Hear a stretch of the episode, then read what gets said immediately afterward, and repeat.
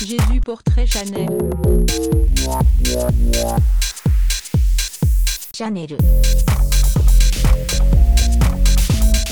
Jesus usava Chanel.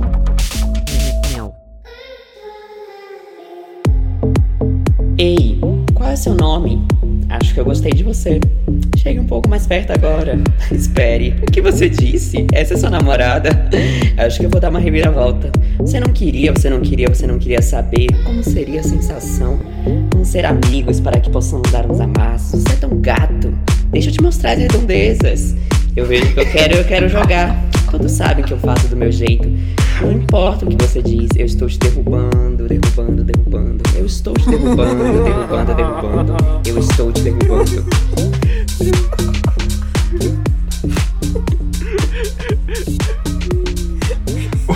significa essa letra? Pra quem não sabe, essa música foi escrita pra Miley Cyrus. Eu, eu senti uma vibe meio light nessa música. É isso, galera. A gente tá começando a 14 edição do Jesus Usava Chanel. Pra quem não me conhece, meu nome é Kelvin, também conhecido como Ópio. E eu sou, na verdade, os 14 anos de pré-venda do álbum Her Name is Nicole, da Nicole Scherzinger, na Amazon. Que tá no ar desde o final de 2006 e o álbum não saiu até hoje. E é isso, galera. Se quiserem me achar, como eu disse, arroba Supermedicine no Twitter, arroba Rave no Instagram, mas eu não, não quero que ninguém me siga, pois eu sou low profile. E a gente tá começando agora a 14 edição do podcast do Jesus usava Chanel. Eu já perdi as contas se essa é a 14 edição ou não é, pois a gente deu um reboot no podcast e tem 29 episódios novos lá no Spotify, vão ouvir. E para essa edição a gente resolveu que o tema vai ser Eras Injustiçadas da música pop. E pra gente poder comentar sobre essas eras com um pouco mais de propriedade, a gente trouxe alguém que pode falar sobre esse assunto, que é o Antônio da festa Injustiçada e do podcast Injustiçada. Gente, eu sou Antônio e é, o pop morreu quando vocês deixaram essa música flopar. A música. 500 Lida pelo RTs. Switch. Mas enfim, sou Antônio, faço a Injustiçada no Rio de Janeiro, fazia, sou ex-DJ, ex-produtor de eventos. E aí a Injustiçada começou como uma festa, agora é um projeto multimídia, porque a gente tem um podcast também, Injustiçada. E a gente fala sobre discos injustiçados, esse conceito que é muito subjetivo e, e que cada um tem a sua ideia do que é. E, e é isso. E aonde a gente te acha, amiga? Eu sou o Antônio Cruz, com um X de Xuxa no lugar do U, em todas as redes. E a Injustiçada é Injustiçada. É, no Linktree Injustiçada, você consegue achar Injustiçada em todos os lugares. Muito bem.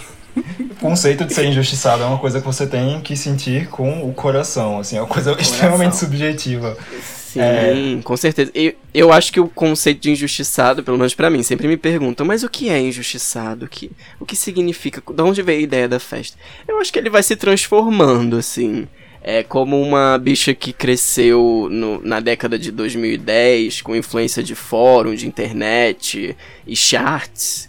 É, vinha muito desse lugar de insatisfação porque a nossa Fave não conseguia um primeiro lugar na Billboard, as vendas não eram boas, ou as pessoas não conheciam elas.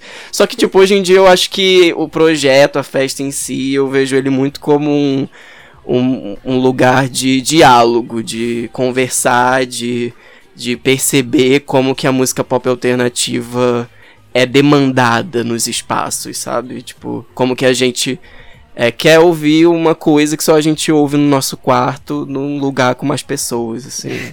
Ah, acho que é isso. Tudo, tudo, falou tudo. E... Falei muito. Não, falou, Falou bem. tudo, falou falou, bem. tudo. e aí, dolls, eu sou a petição do Art Pop Act 2, que tá rolando há mais de 5 anos na internet e ninguém quer assinar. Ela, a mais temida, ser podcast, injustiçada. publicitária e outras coisas mais. Sailor Meat no Twitter, MCL97 no Instagram. Me sigam, porque diferentemente do Kelvin, eu não tenho nenhum interesse em ser low profile. Entenderam? E é sobre isso. Injustiçada. Eu quero ser justiçada, porque eu É, mereço. oi, gente, tudo bom? Aqui quem fala é Caíno, também conhecido como terceiro eliminado do concurso para achar uma nova doll para as Pussycat Dolls. É, Me sigam nas redes sociais, arroba Caíno com os dois Is, e no Twitter é arroba Goticaíno. Eu estou atualmente fazendo maratonas de séries para que vocês não precisem ver. Estou fazendo várias threads interativas. Mentira, não são interativas, mas vão lá me ler. Obrigado. E nessa 14 edição do Jesus Usava Chanel, como estamos fazendo uma colaboração com o podcast da Injustiçada, nós vamos falar sobre eras injustiçadas na música pop. Uma era, o, que, o que é uma era especificamente? Uma era é todo o ciclo de divulgação de um CD de um artista pop. E às vezes esse ciclo de divulgação dá muito errado quando o CD não faz sucesso, quando os singles não chegam perto do topo dos charts, ou quando a era no geral é massacrada pela mídia. Então a gente quis trazer para a pauta hoje, para o debate, as eras da música pop que a gente acha que não receberam ou atenção midiática, ou atenção do público, ou atração nos charts o suficiente para serem consideradas eras bem-sucedidas. Portanto, injustiçadas. E no, no, nosso rolê aqui, no nosso, na nossa conversa de bar, a gente vai trazer, cada integrante vai trazer uma era específica e vai explicar por que, que essa era é injustiçada, por que, que essa era foi colocada em pauta, foi trazida para esse episódio hoje. E quem vai começar é o nosso extra special guest. Guest Judge, o Eu. Antônio da Injustiçada. Fala aí, Antônio, qual foi a era que você escolheu e por que, que ela tem que ser defendida aqui nesse episódio hoje? Então, já que eu vou começar e a gente tá falando de, de eras amaldiçoadas, desastres, eu vou começar pelo, pelo primeiro desastre da música pop, um grande desastre. E que a gente quase não lembra, mas é importante ser lembrado como primeiro, como que impulsionou tudo que veio depois. Que é o glitter da Mariah Carey. Meu Deus, sim! Ah, eu achei que ia falar. eu achei que ia falar a Anitta por um momento, mas tudo bem. não, não, ela é influenciada por esse desastre. Mas então, Glitter da Mariah Carey, 20 anos, né? 2001. E tá, como eu posso contextualizar esse, esse desastre? 2001, lançado no mesmo dia do, daquele atentado. Aquele famoso. Meu famoso, aquele. É. É, que a Lady Gaga também fez uma música sobre isso. Ela viu acontecer na, na- no pátio da escola dela. Uma Tá coisa tudo muito... linkado, né? Porque a Lady Gaga viu, a Mariah Carey lançou música, então tava tudo assim, juntinho. As duas coisas. A Lady Gaga, a Lady Gaga tava ouvindo Loverboy Enquanto ah, os aviões batiam. enquanto eu olhava Bum! as torres gêmeas caindo. bum. Mas então, Mariah nessa época é, tinha se consagrado como a maior artista dos anos 90. Tava, tinha vendido milhões, já tinha uns 15 número 1 na Billboard. Só que saiu da gravadora, da Sony, porque ela era casada com o CEO da gravadora. E aí um casamento muito conturbado, um relacionamento tóxico, muito, muitos abusos psicológicos, físicos. E aí falou, não, eu não, não tenho mais que aguentar isso, porque eu tô rica, eu faço sucesso. e aí lançou o Rainbow, que foi o CD que foi lançado pra cumprir contrato. E aí chegou e assinou um, um contrato de, de 15 milhões, o maior contrato da época pra uma cantora pop, pra fazer um filme e uma trilha sonora, que no caso é o Glitter. Que é a trilha sonora do nome, reality show Glitter. Exatamente. em busca de um sonho. Não, o mais engraçado é que é que o subtítulo é igual do reality do A referência é exata. Fatos engraçados. E, e o Glitter estava sendo desenvolvido desde 98, assim, ela ainda estava na Sony quando ela estava desenvolvendo. É, inclusive, é, ela meio que sofreu um, um boicote ali do, do, marido, do ex-marido dela, porque ele sabia o que ela estava planejando pro filme e pra trilha sonora. Então, ele deu uma surrupiada ali no sample que ela tava preparando pra música de Loverboy. E mandou pra quem? pra quem? I don't know her. ela, ela tinha, ela tinha pe- pego um sample de uma música dos anos 80 chamada Firecracker pra usar em Loverboy, que a Mariah usa muito sample, né? É, é uma das artistas que mais, mais faz isso, e com excelência. E aí o, o Tommy Mottola nessa época tava lançando a Jennifer Lopes. Era a principal concorrente da Mariah, né? No, no meio ali do R&B, do pop, nesse, nesses dois lados, assim. Então ele surrupiou mesmo o sample, viu o que a Mariah tava fazendo, foi lá, pegou e lançou a música da Jennifer primeiro. E aí esse foi o primeiro boicote da era glitter, assim, aí que começou toda a maldição. A feitiçaria. É o primeiro grande ato de roubo de Jennifer Lopes, a gente nunca esquece, né? É, a grande ladra. A grande ladra. Fãs da J-Lo, por favor, não tumultuar, eu não tenho nada contra ela. Existem fãs dela? Ativos ainda. É claro, estão todos jogando Coin Master. Estão todos jogando Coin Master. É, oldies. Mas aí, aí a Maré precisou correr, achar um outro sample pra fazer a música e, e conseguiu, porque a bicha é talentosa. Fez a música, lançou. E foi tipo o primeiro single da Maré que não pegou um primeiro lugar, assim, o lead single que não pegou um primeiro lugar de, de primeira vez, assim. E, e aí já começou. Já começou tudo a ficar meio Turbado. Meio assim, balanceado. Exatamente, conturbado na gravadora. Tipo, a gente esperava mais de você, a gente pagou 15 milhões. Como assim? E olha que ela tentou muito com o Loverboy, porque na época eu lembro que lançaram a versão física do single a 49 centavos pra música conseguir pegar, pegar primeiro. E nem assim ela pegou primeiro, ela foi barrada Não, em segundo. A música só chegou em segundo lugar por causa dessa promoção. dessa promoção. Perdeu tudo, vendendo música a 49 centavos. Parece até a Taylor Swift. E a Taylor Swift lançando um remix a 50 centavos. 39 É, centavos. Exatamente. É, mas aí ela tava na produção do filme, da trilha sonora, e acabou que o filme foi lançado no dia 11 de setembro de 2001, como já comentamos. E é isso, né, gente? Foi um desastre, não tinha como não ser. O filme já era um desastre porque é ruim, é muito ruim. Eu sou muito fã da Mariah, mas assim, a gente tem que reconhecer quando, né? É, quando a bicha falha. Quando a bicha falha. É aquele, é aquele filmezinho de cantora é, pra chamar público. É tipo, tipo o filme da Xuxa, Xuxa Popstar, sabe? Você chama um monte de cantor de pagode pra, pra, Pra- fazer parte. Pra quem não sabe, Antônio é o maior fã da Xuxa depois do Rodrigo apresentador vivo ainda. É, E da ninguém Tidinha. supera E ele. depois da Tidinha. É, a Tidinha, é verdade. Mas te- há boatos que eu sou a Tidinha. Você faz parte da máfia X, amigo? Não, mas hoje em dia, mas hoje em dia eu escondo um pouquinho, porque, enfim, muitas, muitas falas problemáticas. Eu não, não sustento. As pessoas vão me cobrar. Mas enfim, voltando pra Mariah Carey. Só que, assim, apesar do filme ser horrível, eu escolhi falar do Glitter porque a trilha sonora é realmente boa. E, e para mim é um top 5 melhores álbuns da Mariah Carey. E assim, pra defender a importância desse disco e por que, que ele devia ter um reconhecimento, é porque é tudo, tudo esse resgate de disco, de música dos anos 80 que a gente tem agora, a Mariah basicamente começou isso, sim, nos anos 2000, no começo dos anos 2000.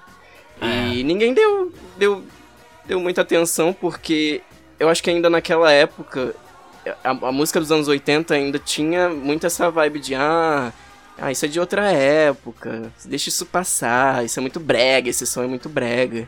E eu acho que ela faz com excelência é, esse, esse mix de vários, vários gêneros. Ela pega disco, pega hip hop, o comecinho do hip hop, pega um synth pop. É maravilhoso. E é uma breguice extrema, mas é uma delícia de ouvir. A capa é maravilhosa, é tipo o CD da Ruge também. vem com glitter. Vem um assim. glitterzinho, vem um cheirinho ela- de, de Ela tá, tipo, cereja. assim, ó, flutuando no rosa. Se joga, pintosa, põe rosa. Netuno falou aqui, Kylie Minogue plagiou o Glitter. Então, a Kylie na verdade estava fazendo antes, mas enfim, ela é da Europa e a gente não presta muita atenção. Já é Mariah muito- fez aqui, Já é muito imperialismo. latina. né? É não, mas a Mariah na época era. Eu a Mariah acho. na época era muito tipo latina, tipo Pablo Vittar, mulher. É, ela era muito latina. Fazia bronzeamento, botava o shortinho assim. E qual foi o último single do Glitter? Tipo assim, o que fechou o caixão. O último prego no caixão. Cara, é muito difícil porque teve o Lover Boy, aí depois teve uma balada muito fuleira da trilha sonora, é, e depois ela só começou a lançar uns, uns boys singles assim pra, enfim, cumprir contrato mesmo. Inclusive, o contrato que ela tinha assinado com a Virgin Records de 15 milhões foi simplesmente Cancelado. quebrado, porque, porque assim, ela deu um prejuízo, um prejuízo O filme foi um fracasso de bilheteria, o disco não vendeu. E, Gente. e, a, e a gravadora, tipo, encerrou o contrato dando uma declaração pública falando que, ah, infelizmente, eh, o nosso trabalho com a Maraia não atendeu às nossas expectativas, então estamos rescindindo esse contrato.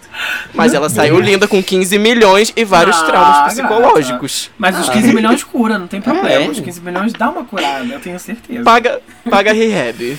Esse foi- então, então será que esse foi o primeiro álbum visual amaldiçoado da história? Porque. ah, Hum, podemos dizer que sim, porque a trilha sonora inteira tá no filme mesmo. uhum. É. Podemos dizer que sim. Eu nunca vi esse filme, gente. Eu sempre tive curiosidade, mas eu nunca parei pra ver esse filme. Eu morro de medo de ver esse Eu filme. também. Eu também Medo mesmo, receio, assim. Ai, para, Eu Vocês já acredito. viram filmes piores. eu eu vi acredito. Crossroads, então eu amo É. qualquer coisa. Ah, é tipo Crossroads. Eu acho que é um pouco melhor porque a Mariah canta. Olha só, a gente fez um podcast Ai, Free Britney. É, Ai, semana passada. Por favor. Por favor. respeitar. Eu, eu apoio a causa. Eu ia falar só uma coisa sobre o Glitter, é que eu não acompanhei essa, eu era muito criança pra poder acompanhar, mas assim, eu acho que o Glitter teve a sua importância na carreira da Mariah, porque por causa do Glitter ela pôde fazer um dos maiores comebacks, assim, da indústria da música pop, que foi o Emancipation. Então eu acho que ela Exato. precisava daquele momento, daque- daquela queda, pra poder se reerguer e virar uma lenda da música. Exato, decair é do homem, mas a- o levantar é Mas o de levantar é Deus. da Mariah. É da Mariah. Até porque, assim, pro, pro- no patamar que ela tava, não tinha mais pra onde ir muito, só o, o fundo do poço mesmo. É, no caso. E assim, depois do Glitter, ela lançou o, o Charm Bracelet, que também é o top 5 melhores álbuns da Mariah pra mim. É só que é isso, ninguém ligou, ela tava malzinha e. Tava dodói. Ah, a recuperação da gata. É, acontece. Mas quem ainda não ouviu o Glitter, eu também não, não peguei essa época, gente. Eu sou de 98, 2001, eu tinha 3 anos. Eu tava vendo Xuxa e os Duendes no cinema. É, não Glitter. É, mas assim, eu sou muito fã da Mariah, comecei a ouvir ela depois de. De Obsessed mesmo, assim, bem mainstreamzão. Mas consegui apreciar toda a obra da gata. Ela é a uma das maiores que nós temos É, é engraçado. atualmente ainda. É engraçado que o Kelvin falou isso sobre o comeback dela, né? Que foi com- logo com Emancipation.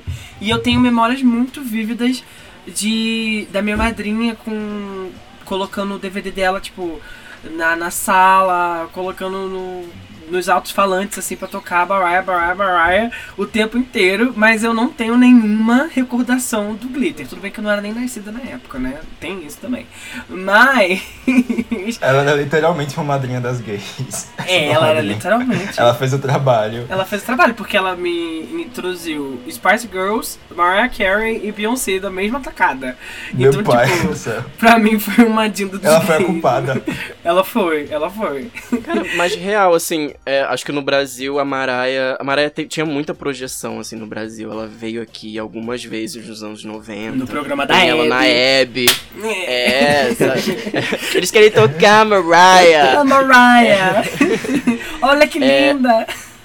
E Olha assim, como ela é acessível. Não tem muito material promocional do Glitter, acho que nem lá fora e muito menos aqui. Foi uma fase que passou, assim, meio em branco, porque. E, e, assim, é renegado até por ela. Assim, hoje em dia não, ela já aceitou, lembra muito. Os fãs levaram o álbum pra primeiro lugar no iTunes e.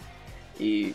Enfim, ela colocou no Spotify, falou, nossa, essa foi uma época muito. É tipo a Lady Gaga com Art Pop. Essa foi uma época muito difícil pra mim, mas eu fico feliz porque eu adoro esse trabalho. A Lady Gaga, eu não lembro Sim. do art pop. Eu não lembro, gente. Infelizmente. A Maré também fingiu durante muito tempo que não lembrava do Glitter. Mas os fãs lembram, os fãs lembram. Eu lembro da comoção que foi pra poder comprar o glitter e to, tudo, levar pro topo do iTunes. E a Mariah só, ela teve Ah, é que, né, verdade. vir a público e falar, não, gente, eu lembro sim. Aceitar, né? Eu Ia fiz falar. esse álbum sim. Eu lembro, eu lembro, eu lembro. Caíno, quais são as suas, assim, lembranças, entre aspas, do Glitter? Tem medo de ver o filme pra ser amaldiçoada também? Olha, eu tenho, assim. não, mas. Não, mentira, eu não tenho, porque eu já assisti coisa muito pior, né? Então eu acho que. é, não, não deve Gossip chegar Girl. perto. Mas assim, e, olha lá. Mas eu tenho preguiça de assistir, porque ao contrário do Antônio, eu não acho o Glitter top 5 da carreira da Mariah. E na verdade eu não tenho, assim, tantas, tantas lembranças. Mas assim, ele é fã, eu não sou fã, então eu acho que a palavra dele é muito Briga. maior do que a minha, né? Confusão. Calma. Mas é. Eu não tenho tantas lembranças assim do Glitter como CD. Na época que eu fui parar pra escutar ele, eu tava ouvindo, tipo, todos os álbuns da Mariah, tipo, em ordem. E aí ele, tipo, eu esqueci dele, assim. Porque ele veio logo depois do Rainbow, que eu gosto muito. Então, pra mim foi, tipo, um CD tão. Sabe? Meio assim. É. Mas é.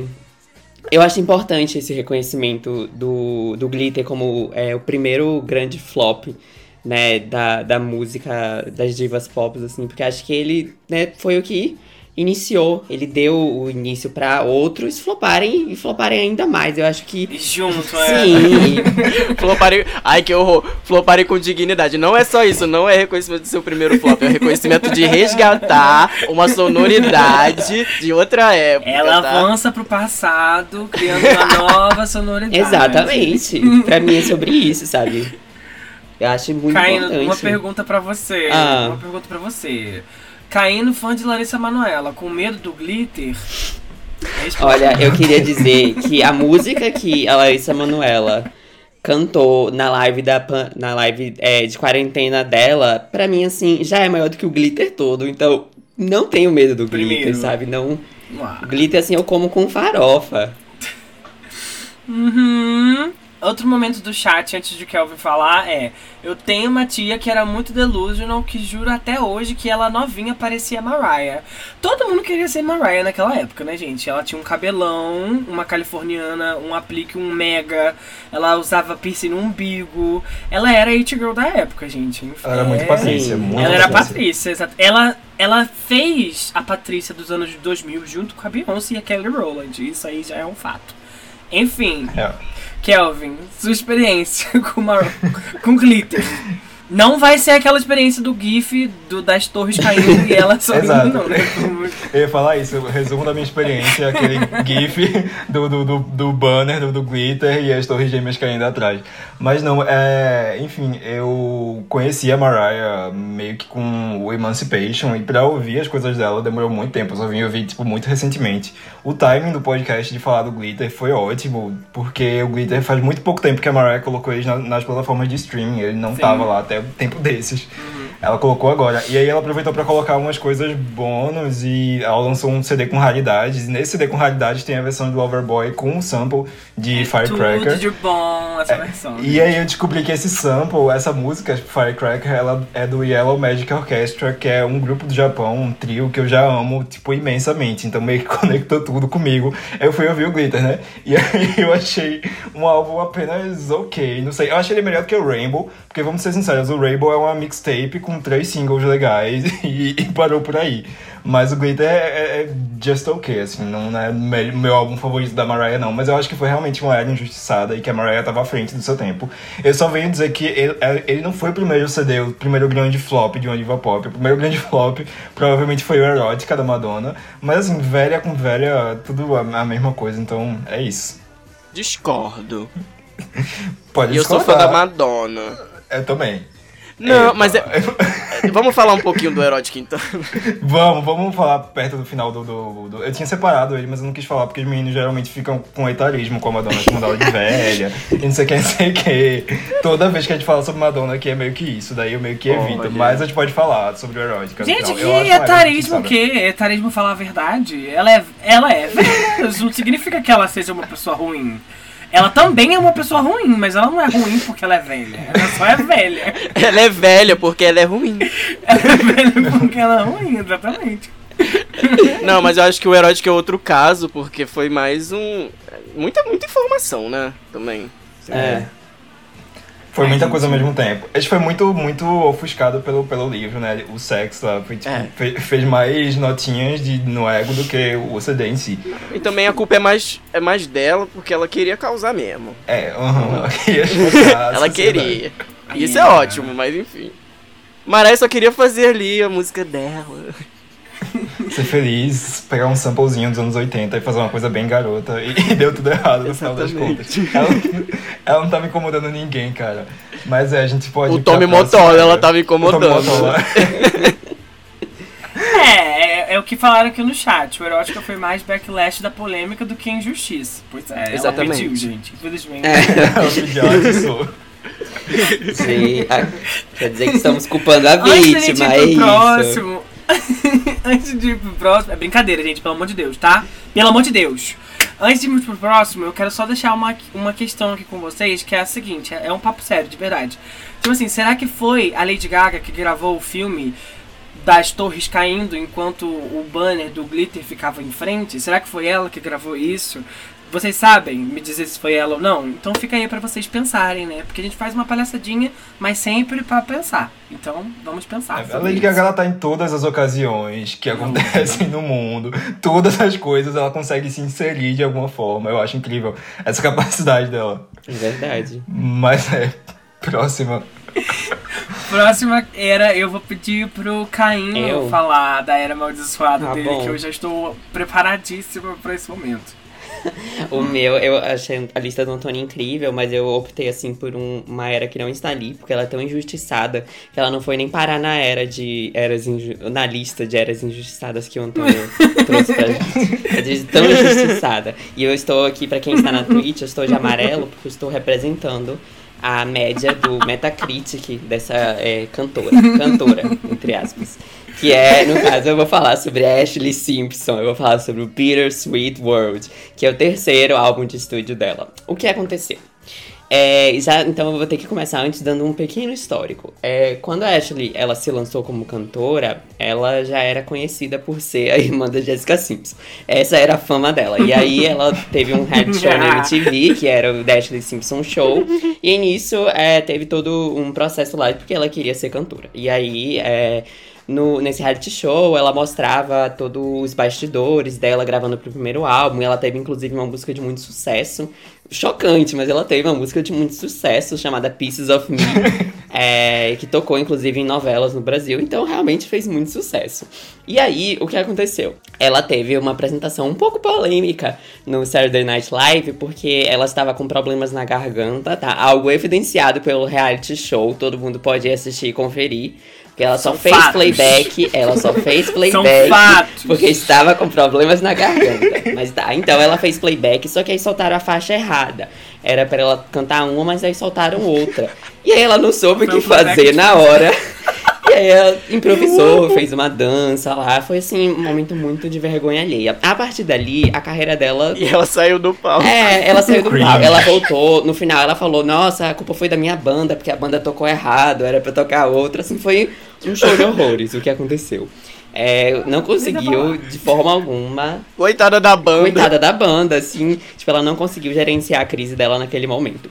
E isso acabou acarretando com que a carreira dela fosse pro limbo. Porque, é, né, tipo, foi, ela foi muito zoada por isso, tipo, o tempo inteiro. E aí, é, o álbum que ela lançou depois, o IME, que também é, tem a menor nota no Metacritic dela, 45, né, o amarelinho aqui. né, ela fala muito sobre como ela sofreu com tudo isso, enfim. Mas o que, o que eu vou falar é sobre o Bittersweet World, que é o terceiro álbum que ela lançou, que foi depois de tudo isso. Quando ela já tinha basicamente sumido, assim, da mídia, ela já não era, assim, mais uma pessoa tão influente, porque já tinha passado todo aquele processo dela ser... dela ter passado pelo Saturday Night Live, ter feito aquilo, ter feito um álbum sobre aquilo, enfim. Ela decidiu que ela ia voltar e ela ia lançar o terceiro álbum de estúdio dela. Ela tinha um contrato na época com a Jeff, que inclusive é subsidiária da, Intersco da Interscope, que é a gravadora da Lady Gaga. Ou seja, Lady Gaga está em tudo. Ó, tá parabéns, vendo? Lady Como a Lady Gaga se insere em em tudo. É toda uma Ela tá conexão. tudo. E aí, é, o que acontece? Esse foi o, o primeiro álbum da Ashley Simpson que não pegou o primeiro lugar na Billboard 200, chocando assim. É, Choque. um choque, porque na verdade é um choque que o segundo álbum dela tenha pego, né, primeiro lugar. Já, já é um choque daí. Mas aí esse álbum não pegou o primeiro lugar, é, despencou, assim, vendeu quase nada. Pela o que diz na, na Wikipedia dela, vendeu no primeiro ano 126 mil cópias. O que assim, Ai, quer dizer, se você parar pra contar de 1 a 126 mil, você vai ver que é realmente uma grande coisa. É, O CLC não tem 126 mil cópias de um não CD tem vendido. 126. Não é um sucesso. Gata, não tem. Mas é. Então, essa era, ela foi muito injustiçada porque teve uma péssima escolha de lead single. Porque o single não foi promovido, não conseguiu entrar em absolutamente nenhum chart. nenhum mesmo. É, tipo assim, ela tava tentando trabalhar com novos produtores na época, né? Porque o, o Timbaland, ele tava super é, famosinho, assim, lançando muitas coisas. Mas nem a presença do Timbaland na produção fez com que é, ela conseguisse entrar, né? Ela pegou 21 na, na Bubbly Under. Então, assim, é, foi um hit. 21, com É, certeza. conta até 21 É. pra você ver se não é um hit. 121, Exato, gente. que é 121, bobeando. assim, é fantástico. É que se É 121. conta é até abaixo. 121. Conta até 121. E pra aí- você ver. 121 mil cópias. Exatamente, ó, tudo linkando. E aí, é, dessa escolha ruim de single que não mostrou para o que o álbum vinha, o álbum ele veio, assim, chocantemente foi o único álbum dela que conseguiu uma nota verde no Metacritic, tá? Conseguiu 62 ou 63. Não sei como, porque assim, eu como fã, eu acho o álbum completamente é, incoerente, assim. Ele tem uma mistura de estilos que não faz sentido. É o meu álbum favorito? É, mas ele não faz sentido. E aí, é... Nisso, o que aconteceu? É, ela também Meteu o pau no Ela- Meteu o pau. Ah, eu amo. Eu amo esse Não, eu amo, mas eu reconheço. E aí, é, mais desgraças aconteceram. Porque ela, primeiro que ela pintou o cabelo de vermelho. É, a Ashley, ela ficou muito conhecida na, porque ela.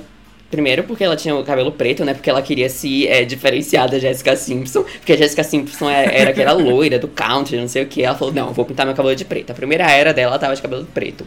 Aí depois ela ficou loira e, tipo, bem na época do, do desastre do Saturday Night Live, tipo, logo um pouquinho depois ela ficou loira, então, tipo, não, vou ficar loira. E aí, tipo, ela tava fazendo sucesso, então ela pintou o cabelo de vermelho, perdeu a personalidade, né? A personalidade é de ser, tipo, uma loira flopada. Loira. Então, tipo, já começamos, já começamos daí. Aí, então, o single ruim, que foi lançado de Lizzie, o perdeu a personalidade, a principal personalidade dela. E aí, o pior, ela ia lançar um single e ficou grávida. Ela ficou grávida no meio das promoções. Ela Não tinha uma turnê. acredito. Ela tinha uma turnê marcada, ela tinha performances que ela já tinha feito. Ela conseguiu ir pro programa da Ellen, que na época, né, era tipo super assim. Então ela, sabe, surreal pra ela, tipo, tá indo pra televisão e tá conseguindo assim cantar e mostrar pras pessoas que ela realmente sabia, sabia entre aspas cantar. Mas é, e aí ela simplesmente ficou grávida e ela teve que abandonar tudo. E aí, assim, simplesmente acabou a carreira musical dela aí, porque é, Perdeu, Perdeu tudo. tudo, assim, ela ficou. E ela ficou grávida de Perdeu Pete tudo. Wentz. Ela ficou grávida de Pete Wentz de Fall Out Boy. Quer dizer, você vai. Você larga Meu toda. Deus! Você larga toda a sua Deus! carreira por causa de Wentz. Mas é, é um pouco chocante. E assim, é. Eu acho essa era, apesar de absolutamente tudo que isso aconteceu, muito boa, porque o álbum é uma bagunça, mas é uma bagunça que funciona. E. Gostosinha. Sim, sim. E, é, inclusive, essa música que ela ia lançar como single, que é Little Miss Obsessive, é tipo a melhor música do álbum. E eu fico muito triste que ela simplesmente ficou grávida e abandonou tudo assim no meio. É, ainda tinha um, um boato de que ia ter um terceiro single, quer dizer, ela tava pra lançar o segundo, ia ter um terceiro, e ela simplesmente largou tudo. E aí. Abandonou. Abandonou. E é muito triste que isso tenha acontecido, porque isso meio que deixou ela ainda mais no limbo, né? Porque ela já não tinha um- uma carreira assim direito, né? Uma carreira promissora. e aí é, ela lançou, tipo, um single indie em 2012 chamado Bad for a Heart, que ela falou que ela ia lançar um quarto álbum de estúdio e que ia ser inspirado na Fiona Apple, tá? Ela ia vir com uma carreira indie. Ela ia trazer elementos indie. E não veio, né? É. Ela lançou é, esse single e aí meio que Eu acabou. diria que foi. Foi uma coisa camp. É, parte dela, eu diria. Foi assim, foi. é, Foi. Foi isso, e tipo, ela lançou, ela casou recentemente com o filho, um dos filhos da Diana Ross, é o Ivan Ross, né? Tipo, já, já tá na- nas, nas ligações aí, porque ela é esperta. E aí, tipo, ela lançou. É. De olho Ela lançou umas músicas, umas músicas junto É. com ele, porque eles fizeram um reality show junto, que é Ashley plus Ivan. Que, tipo, falando sobre a vida deles, não sei o que e tudo mais. E, aí, tipo, lançaram um EP, inclusive, e em algum dos top 100 do, do Jesus usava Chanel, eu fiz questão de botar uma das músicas lá. Eu acho que nenhum dos meninos ouviu, só eu ouvi. Mas tá lá em, tipo, 94, 95, tipo, melhores músicas do ano, tá lá. No top 100, ele colocou em 121. Eu coloquei, tá lá. Assim, porque Aí eu... mudou pra 121 melhores músicas da década. Exatamente. E, tipo, é porque eu sempre tô tentando, assim, fazer com que ela volte, sabe? Eu devo ser uma das únicas três pessoas, e isso eu tô chutando, assim, muito pra cima, que estão, assim, realmente querendo que a Ashley Simpson volte pra, pra carreira musical. E é por isso que eu resolvi, assim, falar dessa era, né? Porque foi uma das também que ajudou a matar o pop rock. Porque foi uma da- um dos um dos pouquíssimos últimos CD de pop, de pop rock, assim, tipo, porque no final dos anos Sepultou, 2000 né? tava Sepultou. ficando bastante escasso. Tipo, a gente teve o quê?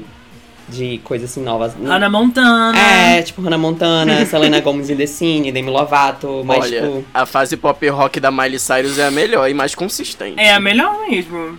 É verdade. Isso já diz muita coisa. Eu discordo, mas assim, eu, meu ouvido é de pinico, então é, é complicado. É. Mas é, tipo, porque bem nessa época, assim, o pop rock já tava dando sinais, assim, sabe, de que tava ficando gasto e não tinha mais todo aquele apelo que tinha, tipo, no começo dos anos 2000, bem na- nessa época que ela lançou. Também porque ela não conseguiu se reinventar, né, na carreira dela. Tipo, ela tentou fazer, tipo, coisa nova com o, o Timbaland e tudo mais. Ela tentou, tem uma música até que tem um rap do, do Timbaland, tipo, que é muito boa, mas, né, não, não fez sucesso. E aí, é isso. Ashley Simpson. Estamos você Como que pra você sempre no meu não coração. se- Como que você disse que ela não se reinventou se ela pintou o cabelo de preto? De vermelho, Depois de ficou ruiva. vermelho. Depois ficou Não, perdeu, perdeu. Perdeu a personalidade. Podendo até, podendo até ser confundida com a ruiva do Pussycat Dolls. Ou seja, Que pelo menos tinha uma carreira. Dançarina da Nicole Scherzinger. Sim.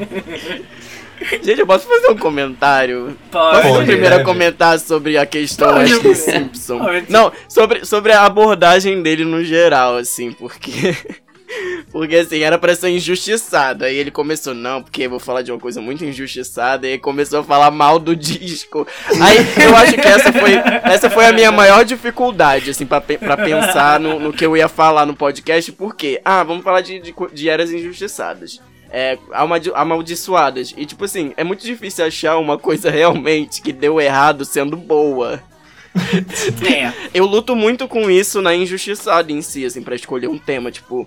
Já, já vieram pedir um. Ah, injustiçada é Ashley Simpson. Aí eu falo assim, gente, é injustiçada, não é ninguém liga. Olha, que Olha, é querer. eu vou mandar os outros dois fãs de. Ashley Simpson invadirem suas DMs. A Você não máfia vai mais Simpson, a dormir. máfia Não, assim- Simpson vai acabar com você agora. Você não vai A mais máfia dormir, Adoro, adoro Pieces of Me, mas assim, o, a- é, o Folha aqui falou, é desumano, Antônio nunca tocou Pieces of Me na Injustiçada. Tipo, é, é a música que eu toco e aí uma gayzinha grita, e isso é ótimo. Mas... E a gayzinha. Antônio Cruz é, desqualificando os fãs de Ashley Simpson ao vivo. Mas tipo assim, favor. três da manhã, três da manhã você vai tocar Ashley Simpson, evasão da festa. Ai, que horrível. E assim, gente, é horrível falar isso, eu sei, eu- mas, eu, mas eu sofro muito, porque às vezes eu quero tocar umas bosta que eu gosto, assim, umas Ashley Tisdale, umas Miranda Cosgrove, umas Ashley Simpson, e não dá. Porque ninguém. Nossa, ninguém você citou gosta. todas as, as divas pop do É Carimbo. verdade. Miranda Eu amo Cosgrove, Ashley Eu amo Tisdale, todas, Ashley olha. Simpson. Eu respeito muito, amo todas, só que é isso, eu não entendi. E aí, a lista que eu te mandei, eu até dei os escorregões, assim, porque eu tava separando primeiro as eras injustiçadas. Tipo, ah, isso aqui é bom e não fez sucesso por causa disso, disso e disso. E aí depois eu só comecei a colocar umas coisas que são ruins mesmo e deram errado porque são ruins. Então, Gente, mas o que, o que, o que pode significar injustiçado? Pra mim é o seguinte, por exemplo, por exemplo, vamos supor, existe um álbum. O álbum é bom? Não. Eu gosto? Sim. Fez sucesso? Então é não. injusti- então é injustiçado. Ponto, acabou. É injustiçado. Eu acho que acabou. é isso, é muito. Essa é ótima. é vem do coração, sabe? Vem do coração. Porque... Comida do coração. É, assim, nada, nada, Eu nada entendo. consegue explicar eu em 2021 falar assim, sabe, de coração aberto. Eu sou fã de Ashley Simpson, sabe? Eu olhando aqui, no olho de todo mundo. Assim, eu falo, ei, eu sou fã de Ashley Simpson. Nada consegue explicar, mas assim, vem de dentro. Mas eu valorizo muito isso, sério. Eu acho que a injustiçada nasce disso, nasce de- desse orgulho da gente gostar de coisas que não são necessariamente boas, assim.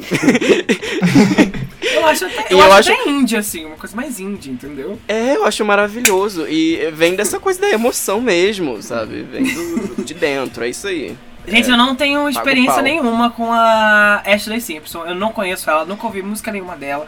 Então, é. E se diz meu amigo. Eu também. Eu só conhecia por Pieces of Me por causa dessa live que eu sempre. Sempre assim, micos de cantoras pop. Eu botava no YouTube, aí aparecia ela errando o playback no Saturday, Meu Deus. no Saturday Night Live. Ah, eu rachava o bico. Mas eu gosto de Pieces of Me e Eu eu, eu acho que eu já ouvi o, Eu já ouvi todos os álbuns dela. Eu, eu baixei na época do, da, da downloads musicais, da LMR no Orkut. Baixei tudo, ouvi Ah, tudo, eu mas ouvi uma vez. eu lembro dessa comunidade. Nossa, foi, foi bem assim. Eu baixava cada coisa, gente. Baixava, baixava sei lá, uma Pixilote dessa época, tipo. Amo. Amo, É, a Queen. não, Como que é o nome daquela cantora? É. é da, da, ah, esqueci o nome. Diana eu- Vickers. Diana Vickers, exatamente. Ai, Não, eu tô me sentindo muito eu Eu acho representada que assim, aqui. quem não, quem não viveu 2009, 2010 e essas comunidades do Orkut não sabe o que é, assim, encontrar artistas É. novos, sabe? Porque Música de É, qualidade. música Não, de foi a qualidade, época não que sabe. um monte de. Foi a época que um monte de velhota conseguiu achar K-pop, né? Por exemplo, Lucas. Exato. Kelvin não, porque o Kelvin é o eterno Twink. Então não foi ele Gente. especificamente. Mas muita gente. Chink de 30 anos. Assim, Michel sabe, Michel já foi na Injustiçada, vocês. Mas assim, Injustiçada é, tem essa energia, sabe? Tem muita gente que me pede Injustiçadinha, que é injustiçada com essas divas teen pop, assim. É parte da nossa infância. Vocês têm, tipo, 23, 24 anos, né? Também. Só eu caindo. Ah. O Kelvin já tem 40, por aí. É, Fã da a Madonna, é um tá explicado. aqui. é, um conceito. É uma coisa diferente. Não, mas assim, é isso, a gente viveu essa época com muita intensidade, sabe? Memória afetiva. Então, coisas não necessariamente boas marcaram muito a gente. E é, a Injustiçada é um resgate dessa, dessa galhofa. É eu adoro. E sabe o que é melhor do que isso? É lutar pelo seu direito. Porque. Ah, porque não, não são necessariamente boas. Pra quem?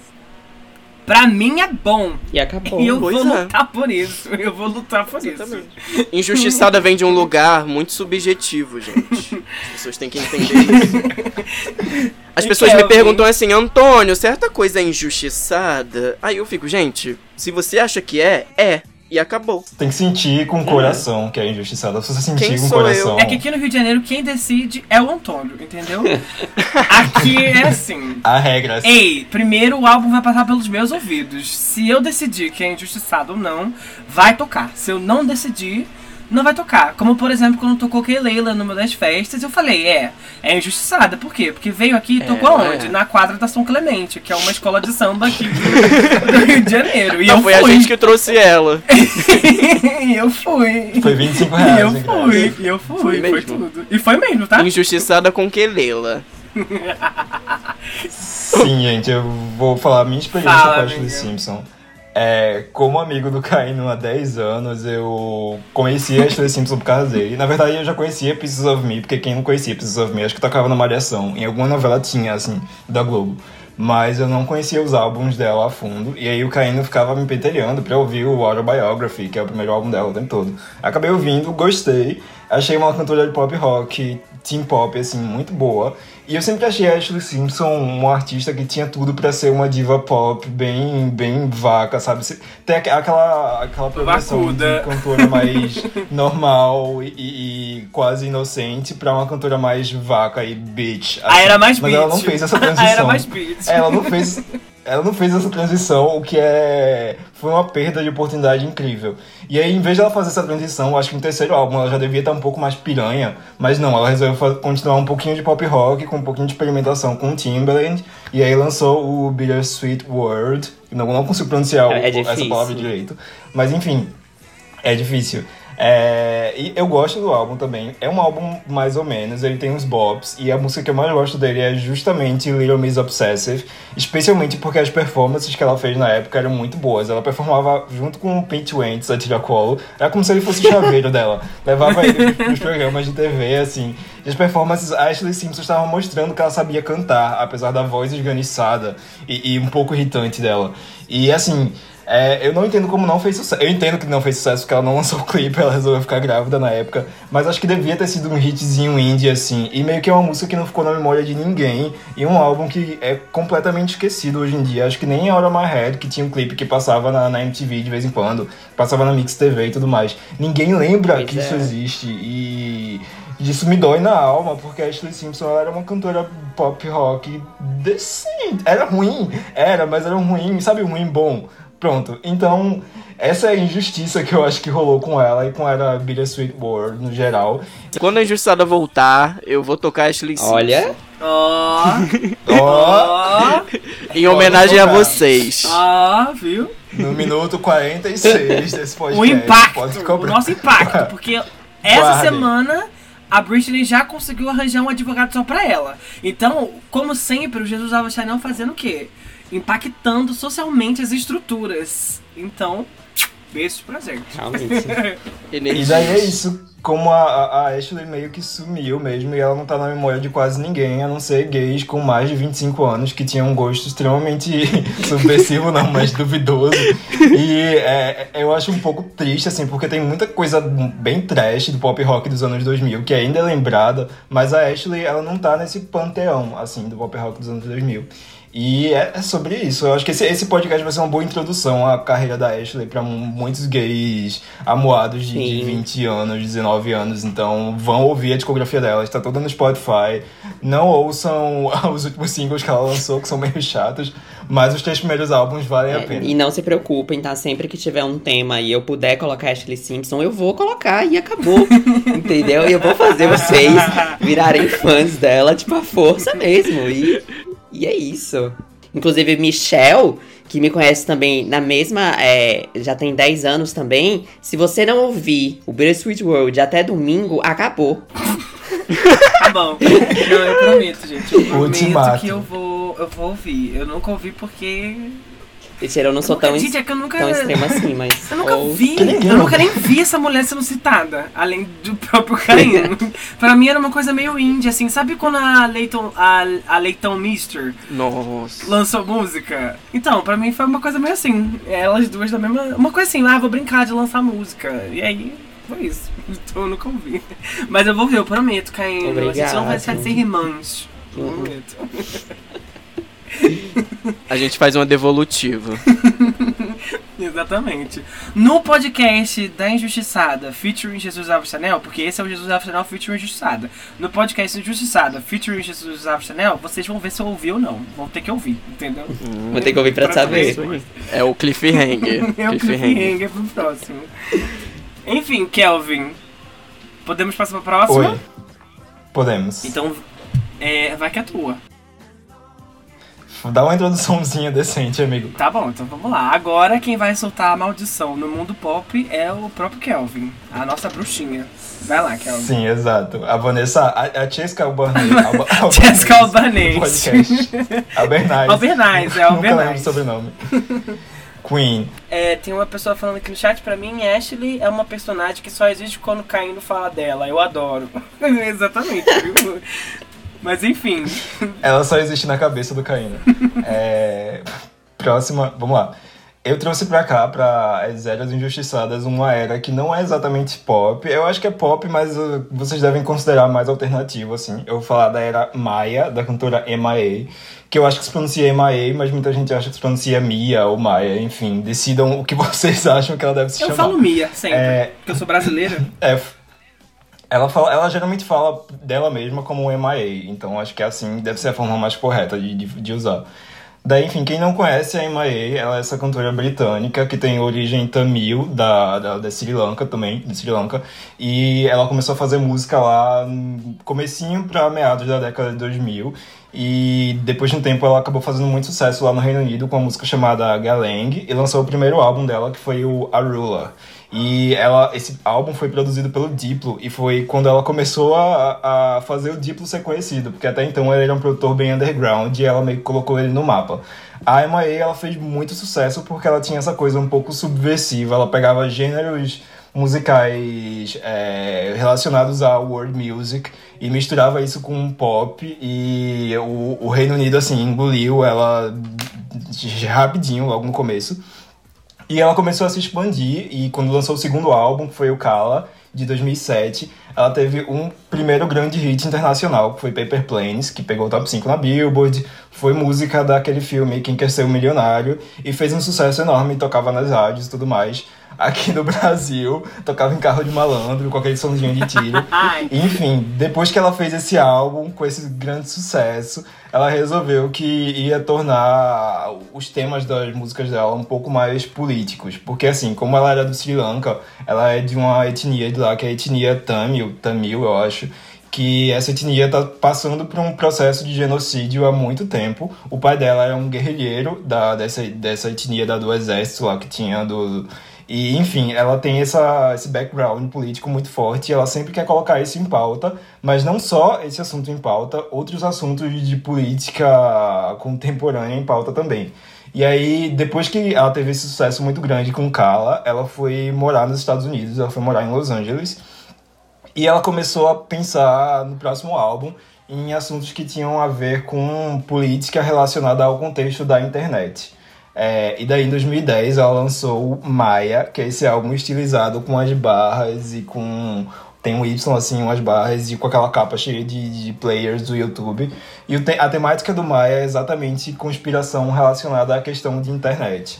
E o começo do Maia foi bem escandaloso, porque o primeiro single que ela lançou desse álbum é um single chamado Born Free. E com esse single ela lançou um clipe que é meio que um curta-metragem que é um curta sobre, um curta sobre genocídio. Ela queria falar sobre o genocídio da etnia dela, mas ela faz uma espécie de metáfora e ela usa pessoas ruivas no clipe. Então são pessoas ruivas sendo perseguidas pela etnia delas e sendo mortas no clipe. O clipe é extremamente gráfico e pesado. Na época, a, o YouTube censurou o clipe e foi extremamente escandaloso, assim.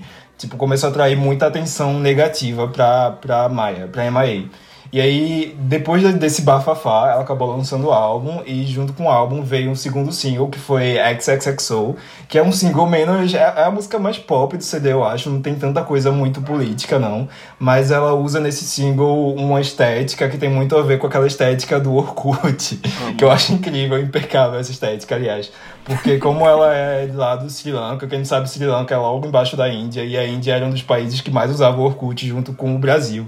E aí ela, aquela estética bem trash zona de internet mesmo, ela usou tanto para esse clipe de XXXO quanto pro álbum.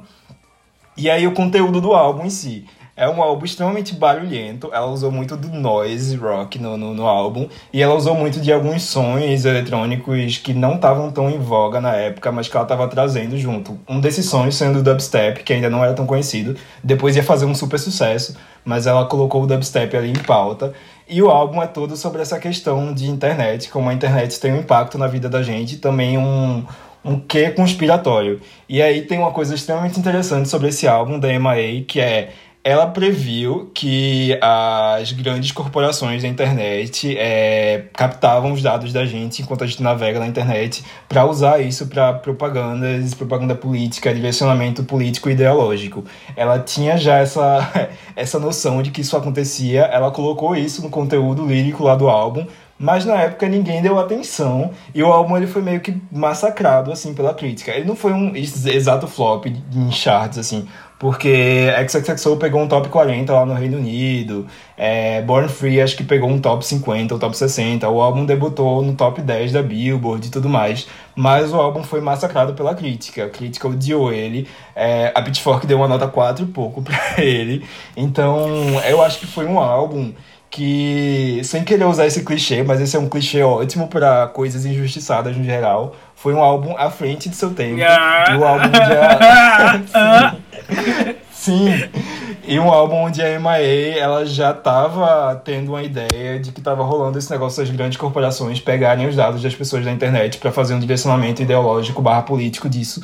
Ela meio que decifrou isso muito antes de todo mundo pensar nisso e muito antes da gente descobrir que isso acontece de verdade, como aconteceu com a Cambridge Analytica, que capturou os dados do pessoal do Facebook e usou para direcionamento político para a campanha do Trump. Então foi um álbum à frente de seu tempo e um álbum extremamente injustiçado, porque ele não ganhou muita atração pelo público e pela mídia na época. E aí, vocês, o que vocês têm para falar do, do Maia e qual a experiência de vocês com a MIA? Eu acho que isso aqui é pra provar que a gente faz uma palhaçadinha, mas também é pra pensar, entendeu? É uma palhaçadinha pra pensar. A gente sempre joga com esse negócio. Bom, vocês podem ir porque eu também não tenho tanta experiência assim com a MIA. Antônio tem, que eu sei, né? Pô, eu, te, eu tenho, porque eu concordo super, assim, é super clichê mesmo, mas é isso, ela foi visionária. Não, ela é visionária. A visão, É, da visionária. visão, Ela da é incrível. É, a gente fez uma edição é, especial do Maia de 10 anos an- no ano passado, né? Em julho. Ah, é verdade. É, é, e foi online, porque não dava pra fazer. E aí eu usei dessa estética do disco, porque tudo em volta dele tem essa estética da internet, né? E de, de e carregamento de imagens, e Budipolk, enfim, scrap do Orkut, eu acho maravilhoso. É, e assim, tudo fez sentido, foi muito foda. Foi uma das edições que eu mais gostei de fazer, assim, queria muito ter feito é, presencialmente. Mas é isso, é, estudei também ano passado em- o- o- sobre o que esse álbum falava, e eu acho que você já falou tudo, assim, é, foi um impacto, foi um- uma coisa que as pessoas não estavam preparadas, né, naquele momento. Uhum. E ela tava vindo de um lugar muito popzinho também, ela tinha sido indicada a gravação do ano, eu acho, pelo Paper Planes e... Tinha, tinha sido. Enfim, ela, ela, ela, tinha, ela tinha virado uma, uma celebridade, uma, uma diva pop. White Girl, quase. Aham. É, e aí o pessoal já tinha umas coisinhas com ela, assim, até por ela ser imigrante e, e sempre ter um posicionamento político muito forte, só que nesse álbum ela extrapolou, assim, ela, ela cutucou muito na ferida de muita gente, então essa recepção negativa foi uma resposta a isso, e muito injustiçado, assim, muito, nossa... Acho que da década é um dos álbuns mais importantes, com certeza. Sim, sim. Eu tava até pensando nisso, porque ano passado foi de fato o aniversário de 10 anos dele, e vários álbuns recentemente, quando estão completando 10 anos, tem uma espécie de comemoração em volta, um burburinho, as pessoas comentam. Mas o Maia, eu percebi que muito pouca gente comentou esses 10 anos dele, e eu acho que ainda mais agora que o álbum faz todo sentido, que as pessoas começaram a entender que o álbum faz mais sentido do que nunca, é, ainda assim ele continua sendo um pouco injustiçado. Sim. Eu acho que a Emaí no geral, porque ela, ela foi boicotada real. Eu acho que a carreira dela fez assim, ó. uh, depois É. desse álbum. Hum. Esse álbum acho que foi o primeiro que ela, que ela lançou sem trabalhar com o Diplo, e na época acho que ela pegou uma treta com o Diplo. O Diplo ele não curtia quando a Emma ia fazer essas coisas com um direcionamento mais político. Ele achava que ela não tinha o cacife pra fazer isso. E ela elencou alguns outros produtores. Eu falei um pouco que ela tinha colocado dubstep no, no álbum.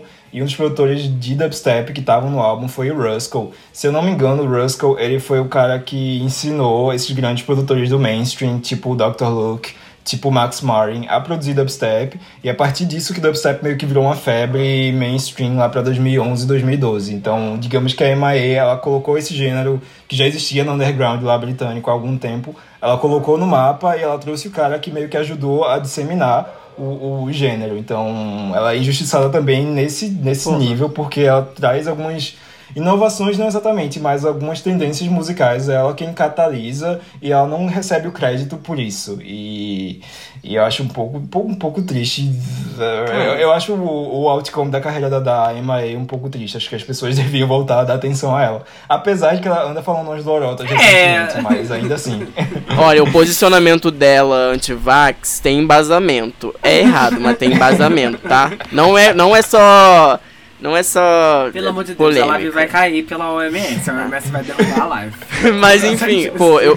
Live patrocinada por O Bolsonaro. Bolsonaro. Mas o Maia, ele, ele é. Eu acho ele revolucionário não só nas temáticas que ele toca, mas sonoramente, principalmente, assim. Eu acho que É, Sim, sim. muitos estilos musicais, assim, eu acho que ele é o pai do hiperpop. É, ele é o pai desse, dessa desconstrução de, de- da música pop, sabe? Do belo na música pop. Do que é Uhum. sonoramente é, aceitável, até esteticamente. Ela traz muito Sim, isso sim. também. Eu acho que eu lembro que muita gente que eu indicava esse álbum antigamente tinham medo do álbum, achavam a experiência de ouvir ele complicada, especialmente porque tem algumas músicas com um som muito pesado, assim, meio irritante, entre aspas, tipo Tequila, tipo é, Mads and Fads, que tem aquele som bem punk rockzão, super alto, super noise.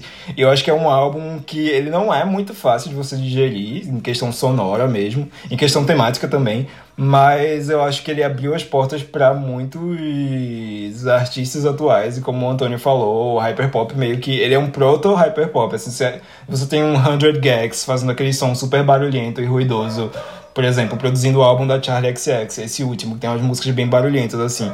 Meio que a MAE ela abriu as portas para que isso pudesse ser possível nessa bolha alternativa. E por isso que ela foi escorraçada. É Por verdade. racismo também, mas É, Aham. exatamente. Eu fico triste como, tipo, essa era foi meio que, assim, o começo do fim dela, porque acho que é uma das minhas favoritas. Foi, tipo, a primeira que eu acompanhei dela. Então, eu acho que na época eu achava muito legal, tipo, esse som, assim, que ela fazia, que era muito barulhento e, e estranho. Porque era algo assim novo, né? E aí é- era muito legal você tá, tipo, acompanhando o nascimento de algo que, assim, hoje é ma- muito mais comum você ver, tipo, coisas assim, tipo, esse barulho, né? Vamos falar assim. E. Barulho. É, barulho. Hum, Barulho você ouve assim. E, nossa, eu gosto muito do, do, do CD. E eu lembro que eu baixei ele só por causa da capa. Tipo, eu acho a capa incrível. Aquele, aquela montagem com os negocinhos do play do YouTube, eu acho, tipo, sensacional, sabe? Pra mim, ela, É ela fez tudo com o Paint ali. Foi, tipo, foi sensacional. Gente, eu também gosto muito desse álbum. E eu, eu gosto da MIA. Eu acho que a Lady Gaga não tá presente nesse, nesse tópico agora, né? Um dos únicos que ela não tá presente. Mas quem tá presente é a Madonna, que acabou com a carreira da, da MIA. ai, Parabéns, Madonna. Não, a Lady Gaga tá presente nesse tópico. Porque quando a MIA lançou Born Free e ela recebeu um backlash enorme, porque disseram que o clipe era muito A Lady violento, Gaga não se pronunciou. Que a, Foi isso. que a Lady Gaga lançava coisa tão violenta quanto, mas ninguém reclamava porque a Lady Gaga era um pop mais palatável, enquanto ela não era. Ela falava super mal da Gaga Eu lembro, época. eu lembro disso. Eu, eu conheci a MIA, na verdade, por causa das coisas que ela falava da Lady Gaga. Porque eu lembro que teve um tópico numa comunidade do Orkut, tipo, olha o que essa moça tá falando, olha o que essa mulher tá falando. Vagabunda, E todo mundo quê, xingando ela. Todo mundo xingando, e eu tipo assim, É engraçado que até hoje é assim, né? caramba... Caramba. É, até hoje é assim, nos fóruns, hoje em dia, né? Mas, enfim. Olha o que essa vaca com 100 hits solo falou sobre a minha fave. É uma coisa que acontece até hoje. Mas eu acho que a MIA, eu não sei o que aconteceu com ela hoje em dia, né? Mas, entretanto, todavia, contudo, ela tem uma, uma discografia impecável. E isso não pode ser tirado da bicha. E como vocês falaram, ela nasceu. Ela ganhou recentemente um, um, um reconhecimento lá da, da monarquia britânica. Sim, sim, eu lembro disso. E ano passado ela conseguiu o primeiro na Billboard pela primeira vez numa música do Travis Scott, se eu não me engano. Foi extremamente Muito aleatório. aleatório. isso. Eu não entendi nada. Nossa! Isso é muito aleatório mesmo. Eu não fazia Sim. ideia disso.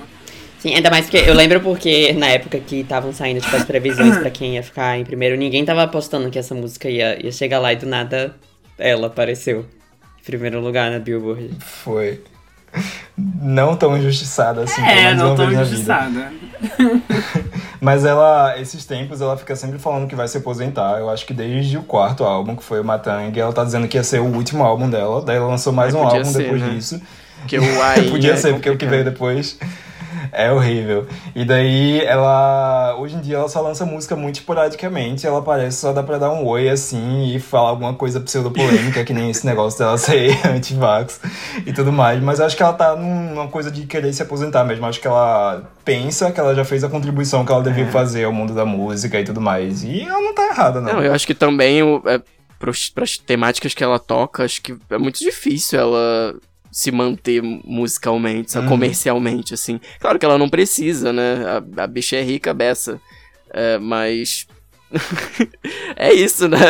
Acho que ela vai É, ser mais odiada do que ela já é, tadinha. Aham. É, não, é sobre isso totalmente. E eu concordo. Não discordo. Acho, inclusive. Próxima era. Próxima era sou eu, né, gente? Concordo, não discordo, muito, Muito pelo contrário. contrário. Eu acho que. Vacinem-se. É, pois é. Vacinem-se. é. Gente, a próxima era sou eu.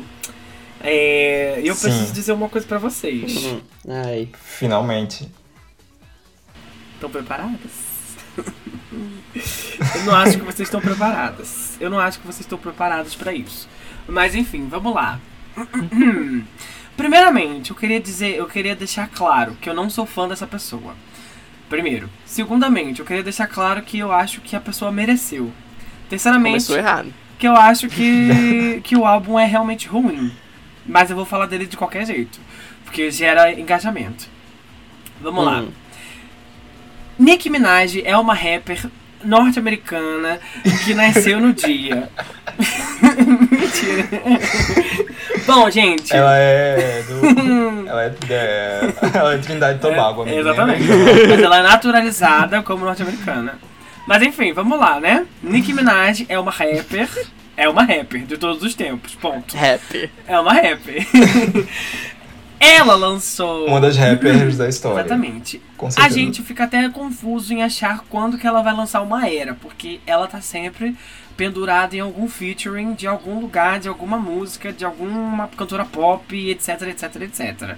Porque essa é basicamente a carreira da, da Nicki Minaj. Bom, o ano era 2018. 2018.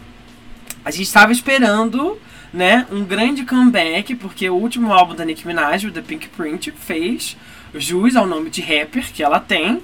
Foi quando ela finalmente conseguiu se livrar das amarras de, do, do encosto que ficava atrás dela, aquele menino que ela chamou de Roman.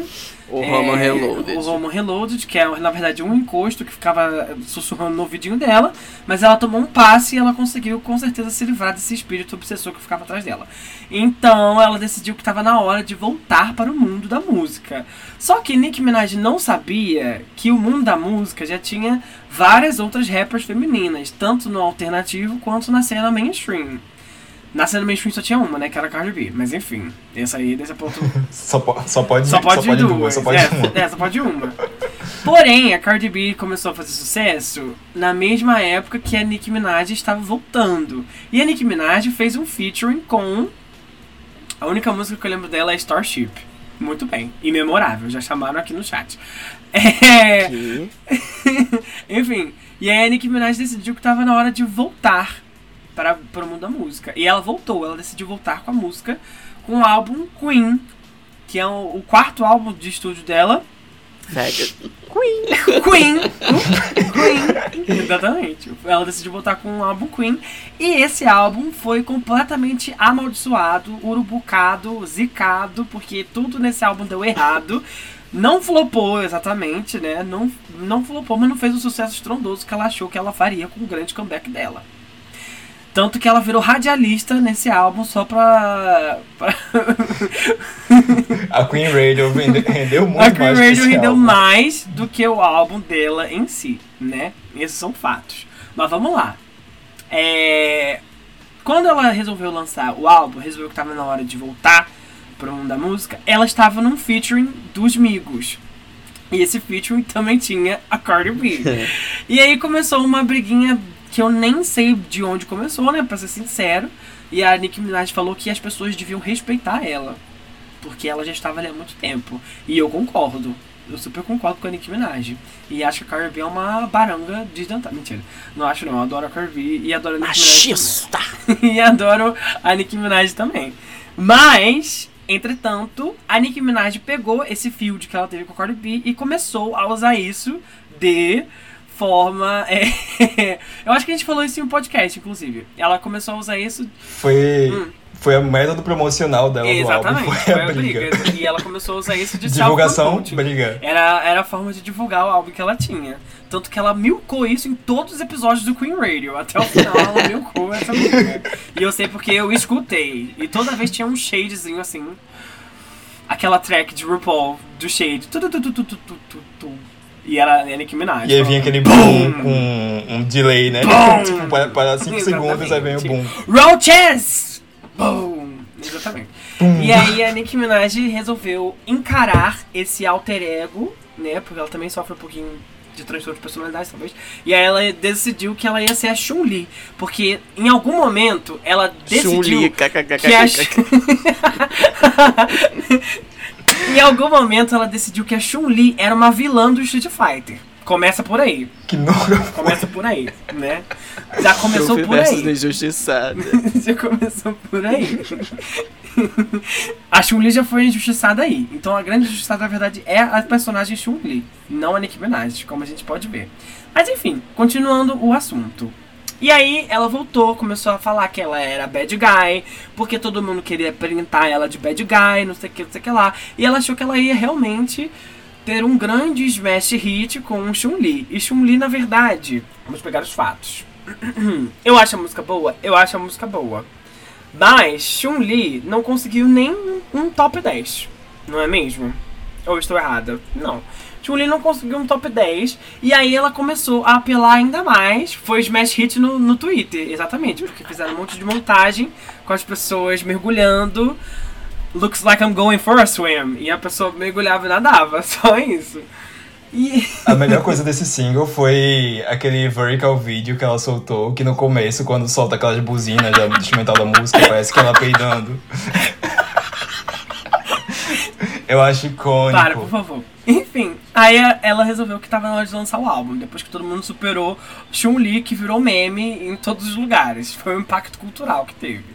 E aí, quando ela decidiu lançar o álbum, a Kylie Jenner e o. e o Travis Scott. Dec... É Travis Scott? Calma aí. Sim, Ah, o sim, Travis Travis, Scott. Scott. Resolveram que iam lançar. É, o também Travis Scott decidiu. dele. É, iam lançar a filha dele. Lançamento oficial da filha dele. E aí, a Nicki Minaj.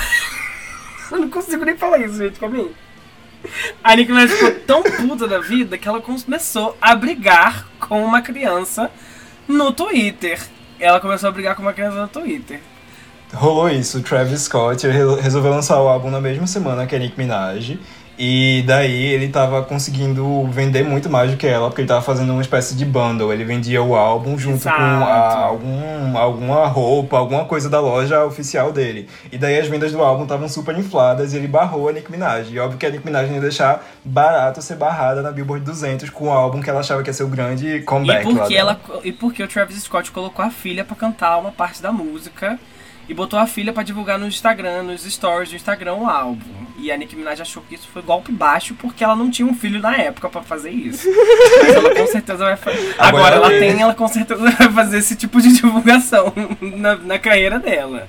E aí, né, quando, ela, quando o Travis Scott fez isso, a Nicki Minaj fez uma série de tweets xingando muito a própria criança e os pais e foi uma briga é, generalizada e a Nicki Minaj ficou muito puta por ter feito por ter conseguido apenas o segundo lugar. Falou pô não muita gente não chega nem no, no top 100 como é o, o caso da Ashley Simpson que a gente citou aqui nesse podcast já hoje mesmo. Mas a Nicki Minaj não aceitou porque ela queria sim o comeback do, do século. Eu acho o álbum bom? Não eu acho que a Nicki Minaj mereceu? Não, porque ela, ela deveria ter pego o primeiro lugar, né? Porque ela sempre pegava o primeiro lugar, então eu acho que a Nicki Minaj merecia, assim. Ah, gente, voltei. O que, que custa dar pra ela o primeiro lugar? O Travis Scott nem vai nem, nem sentir, gente. Por favor, a gente precisava da Nicki Minaj. Mas eu acho que o álbum tem muito mais um impacto cultural quando ela virou radialista e ela começou a usar alguns sound effects para ter a sua voz alterada, né? E para ter o- a sua mensagem mandada para todo mundo. E eu acho que foi um impacto cultural que ela teve com o Queen e foi esse. Vocês gostam do álbum? Eu duvido que vocês tenham ouvido, que tem 19 Cadê tem ela? 19 Ela fez um tracklists. Tem 19 tracklists. Olha, eu eu admito que eu ouvi metade uma vez. É muita música, gente. E eu tenho uma opinião muito impopular em 19. relação a, a Nicki Minaj. E daqui a pouco eu dou. Ah, o Kelvin, o. Kelvin com certeza não ouviu. Eu tenho certeza. Né, Eu ouvi algumas. é, Assim, na bolha, esse CD fez muito sucesso. Então eu já ia dizer, cadê a injustiça nessa era, né? Mas assim, eu ouvi é, Chun-Li quando saiu. Eu fiz um podcast com o Lucas falando sobre Chun-Li. A gente, era, a gente fazia reviews de músicas nesse podcast. E uma das músicas foi Chun-Li. Eu meti o pau na época, mas eu acho legal hoje em dia. E tinha a Barbie Things também, ela lançou junto as duas É Barbie, é músicas. Barbie tipo, Dreams. que fizesse Barbie mais. Dreams. Ba- Barbie Dreams, é. N- Nem, nem lembro qual é, mas assim, ela lançou aquele esquema, tipo, lança, dois, lança duas músicas, a que fizer sucesso é o lead single do álbum. E daí, essa música rendeu altos, altas fancams no Twitter. A, a galera do K-pop pegou essa música e transformou na fancam com a Cheon, do grupo Daya. Ah, eu lembro. fancam é lendária no, no- na bolha de K-pop do Twitter. E eu acho que foi só essas que eu vi mesmo, não lembro. ter ouvido nada É, demais amiga. de, de alguma E outra é- coisa. É, eu não sou. Nicki Minaj não é o meu copo de chá, eu acho. Eu não tenho nenhum problema com rappers em si, mas é que, sei lá. A Nicki Minaj é tão. Ela, ela gosta de criar um barraco em relação a tudo. Todo lançamento dela, a divulgação, ela escolhe um barraco novo pra divulgar. E isso já fica meio over. E assim, em 2018 eu tava estudando pro Enem, eu não tinha mais tempo pra É, ficar. pra ficar ouvindo a Queen Radio. É, não tinha tempo pra ficar gastando com Nicki Minaj, então eu não ouvi o Queen. Mas eu fiquei só em dúvida dessa questão de ser uma era injustiçada. Mas também, é, nesse rolê de ser injustiçada, eu acho que eu só ouvi de fato esses dois singles. Eu não sei se ela lançou mais singles, então talvez o álbum tenha parado por aí, ela não tenha divulgado tanto ele quanto ela divulgava. 19 faixas. 19 faixas. 19. Sendo que ela lançava pelo menos uns 7 a 8 singles de cada álbum. Então, se eu ouvir só duas músicas desse álbum, quer dizer que ela não trabalhou tanto ele quanto ela trabalhava antes. né? Não, Então, gente, alguma coisa ela ruim trabalhou muito aconteceu. esse álbum, sim, porque esse álbum teve performance em Só todo que ninguém lugar, se só que importou. ninguém ligou. Essa é a verdade, Gente, entendeu? Michel, Michel não, não gosta do álbum. Ah, eu trouxe É. porque eu gosto de causar polêmica, só isso. Gera engajamento. Se a Nicki Minaj achou que foi injustiçado, é tá Ah, então é opinião subjetivo, dela é subjetivo. Ela tá, Subjetivo. tá no público da injustiçada. Exatamente. Minha questão com a Nicki Minaj é. Esse álbum já. já sei lá, nem, nem prestei atenção, porque. Eu lembro de eu gostar muito da Nicki Minaj quando ela apareceu, assim, o, o debut dela, o Pink Friday. Eu acho um dos melhores debuts, assim, da, dos anos 2010, sabe? É, é muito, muito bom mesmo. É, e, e aí ela começou naquela coisa do, do Roman Reloaded, aí foi entrando nisso, aí lançou o álbum. já falei. Relançou o álbum 10 vezes, Roman Reloaded, Roman Reloaded Re-Up, Roman Reloaded Remix, Roman Reloaded. Aí foi perdendo muita personalidade, né? Ela tava, tava tentando fazer sucesso e, e- e se tornar Lançou mais mainstream. farofa tipo assim, super válido, porque ela pavimentou o nome dela ali na, no pop, né? Na cultura pop, por causa dessas farofas. Ok, muito válido. É, e aí veio o Pink, o Pink Print, que é ótimo. Eu acho que o, o Roman Reloaded Re-Up já é, já é bom. Assim, já é ela tentando voltar ao som bom que ela fazia. É, e aí vem o Pink Print, que é ótimo, maravilhoso. Um statement. E aí, depois só sumiu, assim. E, e aí voltou com esse álbum e, e já ninguém ligava. Quer dizer, eu não ligava, eu falo que ninguém ligava. É, eu tô trazendo esse álbum porque o grande injustiçado é o ouvinte, que esperava alguma coisa desse álbum. Porque eu ouvi o Pink Print, eu ouvi o The Pink Print e eu amava. E aí eu esperei a Nicki Minaj voltar, e aí ela voltou. E eu falei, Give vai embora. for Freaky Friday, you E guys! eu falei, vai embora, Nicki Minaj, por favor. Não volta mais. Mas assim, quem, quem eu sou para falar? Eu não sou rapper, sou uma branquela, mas assim, eu acho que também o, o rapper, o rap dela decaiu um pouco. É, ela rima amor polêmica, com dor, sabe? Polêmica. Olha, polêmica. é muita polêmica, é, é, opinião impopular, mas é isso aí. Eu não tenho medo de ban. Eu acho que ela. Tudo dela é.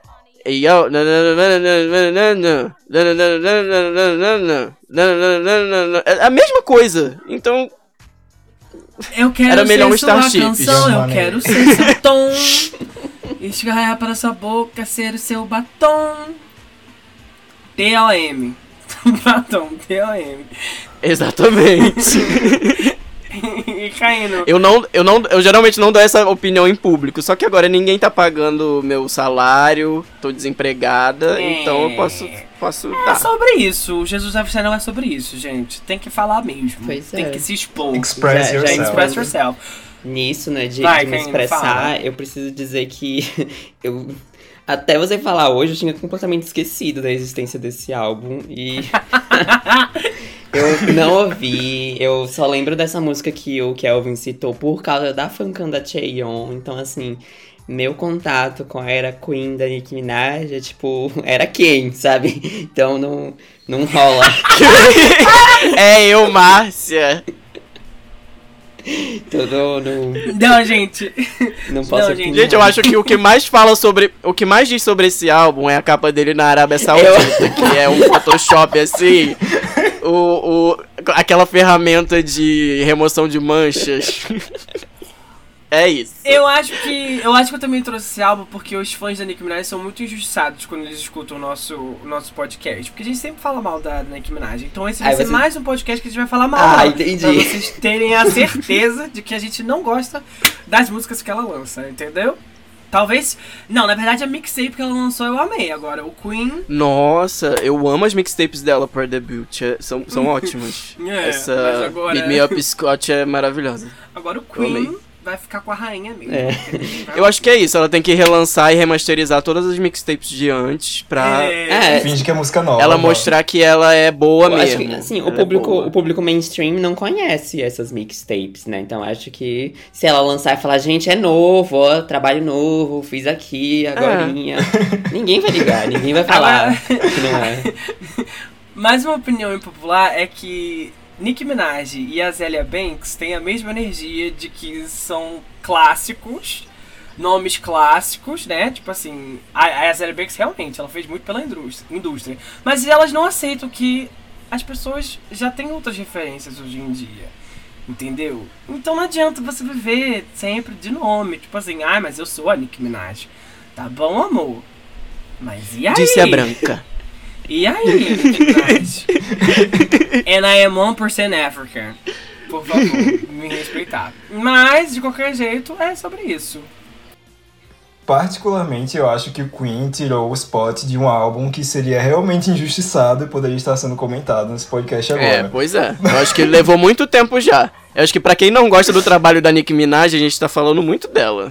E como Queen, que é um álbum que eu acho que não foi injustiçado, é, já alugou muito tempo nesse podcast, o que a gente vai fazer? A gente tem uma lista de álbuns realmente injustiçados que a gente ia trazer pra cá.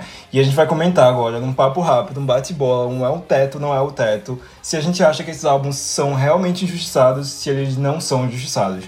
O primeiro álbum da nossa lista, da lista que na verdade foi o Antônio que trouxe pra gente, é o Her Name is Nicole, da Nicole Scherzinger, que nem sequer foi lançado. e por isso eu acho que ele é o álbum mais injustiçado da história. Eu acho que já dá pra encerrar. A gente encerra com esse.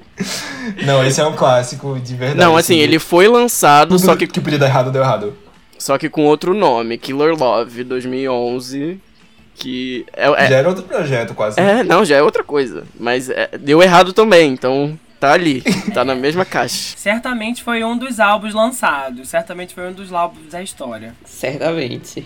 Próximo álbum é o Witness, da Katy Perry. A gente já fez um podcast sobre esse álbum. Então, eu separei porque eu queria muito falar dele, só que não deu tempo. Mas fale o que você tiver pra falar. Tipo, pode ser resumidamente sobre ele. Eu acho que ele é injustiçado sim, tem muita coisa boa no Witness e ela tava tentando ali ainda. Eu acho que depois, esse último aí, o Smile, é muito genérico mesmo. É, só que no Witness é, tem uma tentativa. Eu acho que, assim, o que deu errado mesmo pra Katy Perry foi ela não largar esse osso do, da visualidade infantil. Porque, assim, a sonoridade ela tava trabalhando bem. É- eu acho ótima. Assim, é uma evolução. Vamos, o Michel tá fazendo cara de nojo, mas é. Mas assim, vamos concordar que é uma evolução do Prism. Eu acho que a Katy Perry experimenta bastante no Sim, Witness. e eu assim, penso porque que ela fazia e eu penso antes. que o Smile é tipo consequência do Witness, sabe? Tipo, ela porque ele ser tão ruim é pelo fato do Witness ter flopado, o que é triste, né? Então, tipo, que ela descanse em paz com a filha dela, enfim. Ótima ela mãe. ligando foda-se, falando, sou rica, não preciso disso não, sofri muito já na mão de gravadora, de indústria.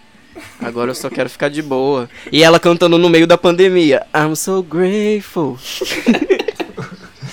É, gata.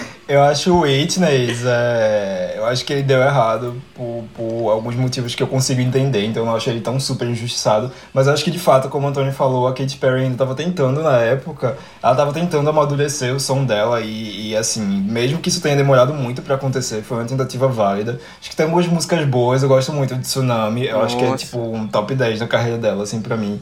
Então eu fico nesse meio termo entre ele ser injustiçado e não ser injustiçado. Eu acho que o conjunto da obra é injustiçado. Só que assim, ela. é- é- Eu não sei se é ela ou a gravadora, porque.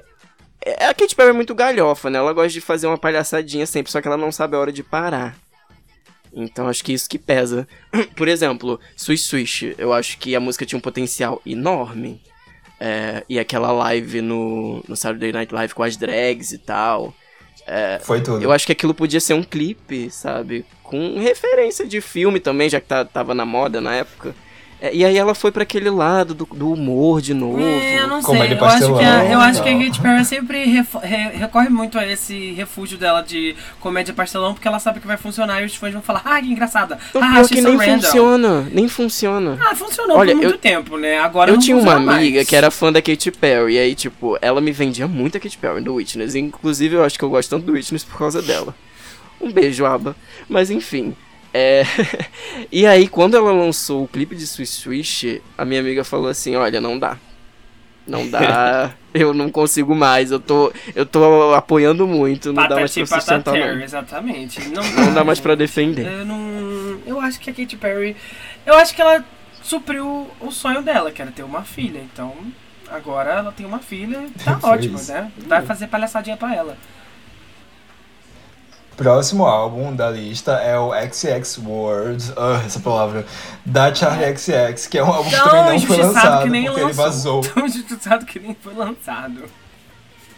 Ele vazou inteiro, a, a senha do Google Drive lá da Charlie XX era XX123 e ele vazou.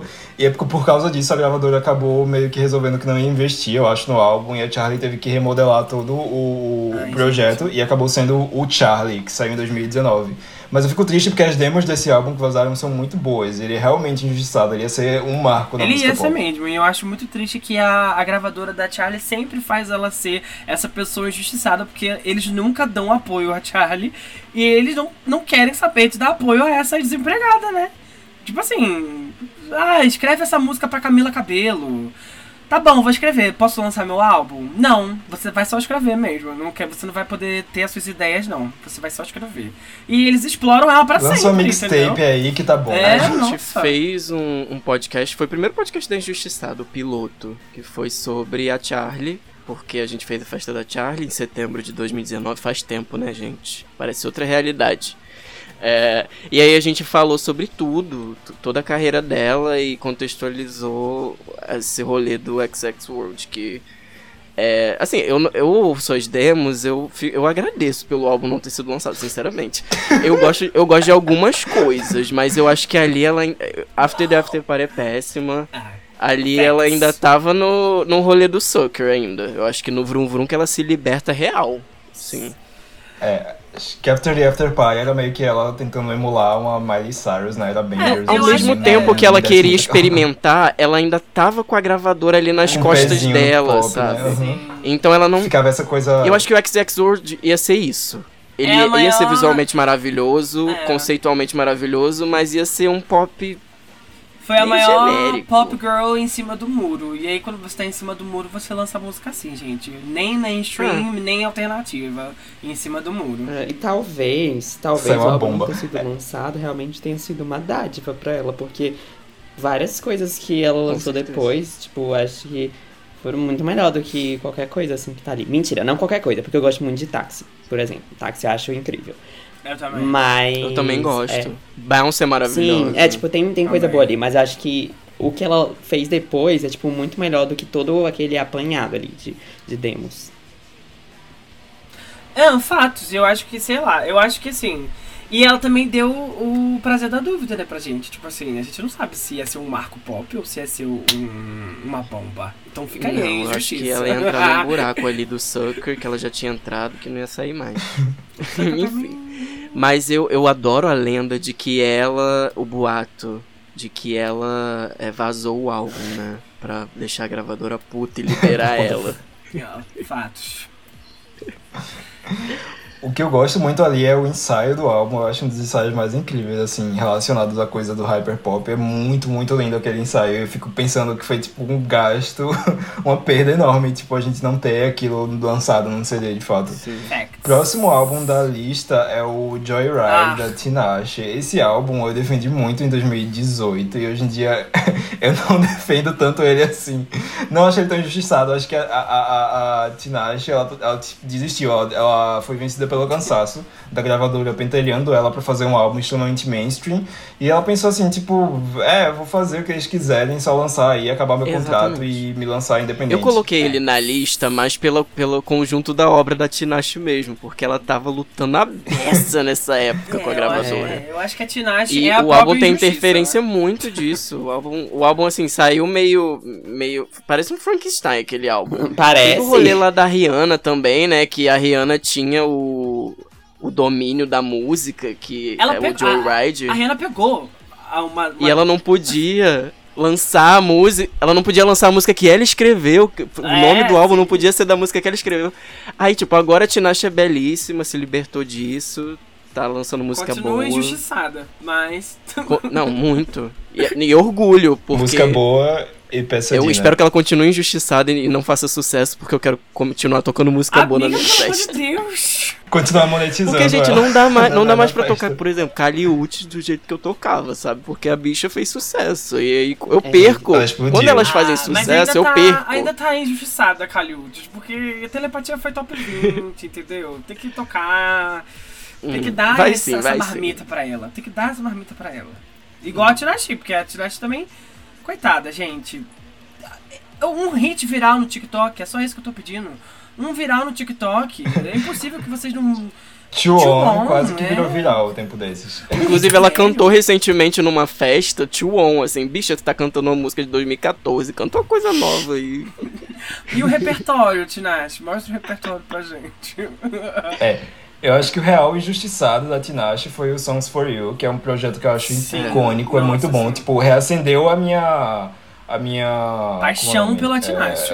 Chamas. É, é a minha paixão pela Tinashe. Flame é uma música não recebeu horrorosa. tanto. não, pare de criticar ela, é hora Nossa, de elogiar. É, e acho que não recebeu tanto, tanta atenção quanto eu queria que recebesse. Recebeu um pouquinho, assim, tipo, o pessoal gostou do álbum, o pessoal da bolha, assim, Sim. que, que acompanha esses artistas realmente injustiçados. Mas devia ser a explosão mais mainstream dela, né? Óbvio que não tinha uma gravadora ajudando, mas o material era muito bom. O próximo álbum que a gente vai falar é o American Life. O próximo álbum da lista é o American Life da Madonna. A gente, ia a gente falou sobre o Heroica, não foi? Mas o American Life é o álbum que tem- realmente tem aquele status de que destruiu a carreira da Madonna e depois disso ela nunca mais conseguiu fazer o sucesso nos Estados Unidos como ela fazia antes. Eu acho injustiçado porque é um álbum bem, bem, bem legal. Eu gosto muito da produção dele. É, um, é todo produzido pelo Mil Wise, então ele mistura música eletrônica com as coisas mais acústicas, assim, um pouquinho folk. Eu acho que a Madonna forçou a barra em vários momentos nesse álbum. Acho que a música American Life fala mais sobre ela do que sobre a vida americana de verdade. Mas ela Mas é americana. É um álbum bom e que os americanos amam. Então. É. Ela é de, de Trindade e Tobago. É. Mas, Não, ela é, ela é italiana, gente. Antes da, antes da Gaga ser, Não. ser essa coisa de, tipo, eu sou italiana, era a Madonna que era assim, vestindo aquela blusinha Italians do, do it better, que né, ela usa em Ah, Papa sim. Don't Preach. Ela era a Gaga da, da época dela. Eu gosto muito do American Life porque assim, é- ele é muito prepotente mesmo, assim, é sobre a vida dela. É sobre ela ser americana. É como ela lida com isso. Ai, sou rica, que pena, estou morando aqui no, no- na Inglaterra, mas olha a América, que difícil ser americana. É, mas eu gosto muito da vulnerabilidade que ela passa no álbum, assim, tem letras muito muito íntimas. Acho que é o, o mais íntimo que a Madonna chegou, assim, em letras. É, Tem uma música bem íntima sobre a morte da mãe dela, que eu fico. Tipo, não, é- não é uma música triste, é Mother and Father. Que, mas é uma letra que, tipo, dá pra você entender como isso traumatizou meio que ela pra vida toda. Então é, tem Easy umas músicas. Ride também. Easy Ride, aham. Música sobre o filho e tudo mais. É, e uma coisa que eu ia falar é que foi injustiçada também por causa do clipe de American Life, né? Esse clipe Porra. que os americanos não conseguiram lidar com aquela. Ela não teve nem coragem. É, aham. ela acabou tendo que tirar o clipe do ar, porque senão ia dar uma treta maior. E... Mas eu acho que foi, assim, os americanos não sabendo lidar com a realidade do país deles. Porque Aham. ela fala sobre ela na música, mas o clipe é muito um retrato do que estava sendo aquele status dos Estados Unidos em relação à política internacional em 2003. Então, e saiu bem pouquinho antes da guerra do Iraque, né? Então foi uma zica muito grande. É, porque foi um Ai, clipe coitada muito Madonna, chocante, né? Foi um clipe tão gráfico Foi, é. quanto outras obras. E eu achei, quando eu vi pela primeira vez, depois que eu cresci, né? Óbvio. Eu fiquei, meu Deus, Madonna, mulher. Que isso? A versão explícita lá que tem o sangue e tem o pessoal com, com a Aham, o perna pessoal sem decepada e perna, tal. É andando muito icônica, Eu quero ouvir. Gente, eu quero ouvir a opinião do, do fã da Ashley Simpson. Sobre American Life, gente, eu tava muito ocupado ouvindo essa música de qualidade. Sobre Pra tudo. poder falar sobre American Life. Não, mas é porque. Ouvindo Ashley é, Simpson. não, eu estava ocupado. Não, mas é porque realmente. American Eu Life. não tenho muito a acrescentar nisso, porque eu não. Acho que é um dos álbuns que eu menos ouvi da Madonna, assim, então eu não tenho o que, o que falar. Tipo, tudo que eu gosto, assim, da Madonna vem antes do American Life, então. É um álbum, né? Um álbum que existe e foi lançado pela Madonna. Eu É um acho que é isso que eu posso, que eu posso é um dos álbuns que dizer. foi lançado na história. Madonna lançou isso aí. É. Algo assim. Próxima. Próximos da lista são dois álbuns teen que a gente pode falar ao mesmo tempo. Que o primeiro é o Guilty Pleasure, da Ashley Tisdale. E o segundo é o Fight or Flight, da Emily Tá, Osment. antes de começar a falar sobre o Guilty, Olha, o Pleasure, Guilty eu queria só Pleasure. falar que Fala, eu, sou, eu sou fã da Vanessa Hudgens. Antes de ser Ashley Tisdale. E eu então a acho gente já vai começar, ela foi- porque eu preferi achar feio. E, mas é, não, mas sério, porque ela é tão injustiçada que ela não tem nenhum álbum nessa lista, tá? Feita pelo Antônio. Então, só deixando aqui bem claro, Antônio, que suas preferências, né, estão. Quem é que lembra do... Não, mas, nossa. Todo mundo, né, o- mulher? Say OK foi Smash Hit. Pois é. A outra música dela também foi Smash Não, mas Hit. os álbuns, né? O Ah, V e filha, o não. Identified não venderam. Nem eu metade. comprei. O, No o, futuro. o É, não da Ashley Tisdale Ninguém faz venceu. álbum mais. Ninguém faz álbum. E não tem influência nenhuma hoje em dia. Esses. Facts. Da Ashley tem. Então, Guilty, Guilty Pleasure da Ashley Tisdale, gente, apenas a, a mãe da Olivia Rodrigo. Total. Total. Pop rockzão ali. Pop rockzão. Pesado. Sim. E eu acho ele, eu acho ele muito ousado assim pra um artista da Disney na época, porque assim, a Ashley já era velha. Ela já tinha 26 anos, ela não era Sim. teen, não era tipo Miley, Demi. Ela. Então ela teve, ela teve um controle criativo nesse álbum. Ela, ela compõe a maioria das músicas, ela tava participando disso. Então é- é- eu, eu, eu acho que tem muita identidade dela ali. Por mais que seja um som até um pouco genérico, porque todo mundo fazia isso na época, dá pra ver que ela tá ali, sabe? É a Ashley Tisdale. Sim, nossa, eu acho que por ela ter sido, tipo, ela não assinou com a Hollywood, né? Ela era da Warner Bros. Então acho que isso facilitava muito pra ela, tipo, ter justamente esse controle. Porque todo mundo sabe que Hollywood, assim, pelo menos naquela Era época uma e tal. máfia. É. E tipo assim, você era basicamente, você tinha uma imagem que eles colocavam você e você era projetado naquilo. Então, tipo, a Ashley, ela sempre teve uma imagem, assim, um pouco mais promíscua, entre aspas, do que as outras, tipo, cantoras da Disney. Porque, tipo, no primeiro CD dela, ela já tava lançando coisa, tipo, Be Good To Me, dançando de shortinho jeans, sabe? Coisas assim. Exatamente. Que, tipo, que você não veria nenhuma outra Sad, act da Disney fazendo. E Set She Said, que saiu o clipe censurado. Sim, então, Censurado. que aí ela tinha que Tá lançar, ela tinha que relançar lanções, é, versões das músicas pra poder tocar na rádio Disney, porque não podia, ela falava, sabe, de coisas, assuntos adultos e assim, né, não, não podia, né? Você não podia beijar. Na rádio da Disney você não pode beijar. Então, ela tinha que fazer isso. E aí o Guilty Pleasure é realmente a continuação, né, do que ela fez no, no Headstrong. E aí eu acho mesmo o clipe assim de Crank It Up muito ousado, muito entre aspas assim, pra, sabe, uma ex-Disney lançar. Eu acho, eu na época assim, eu fiquei muito chocado, sabe? Porque eu achava tudo assim.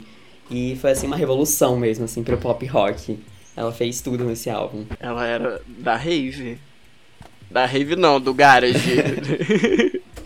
É, esse foi um dos álbuns, acho que foi o único que eu realmente acompanhei da Ashley. Na época, ela- quando ela lançou Headstrong, eu, tipo, eu tinha uma birra com High School Musical, aí depois virei fã. E, aí foi mais ou menos já na época do último filme, perto do, do Guilty Pleasure. E quando ela lançou, eu acho que o primeiro single que ela lançou eu não curti muito, que foi It's Alright, It's Okay. É bem mediana essa música. Só quando ela lançou Crank It Up, eu, eu, eu voltei a ser fã total, assim, dela, porque eu achei aquela coisa meio piranhona da Disney, era a minha estética.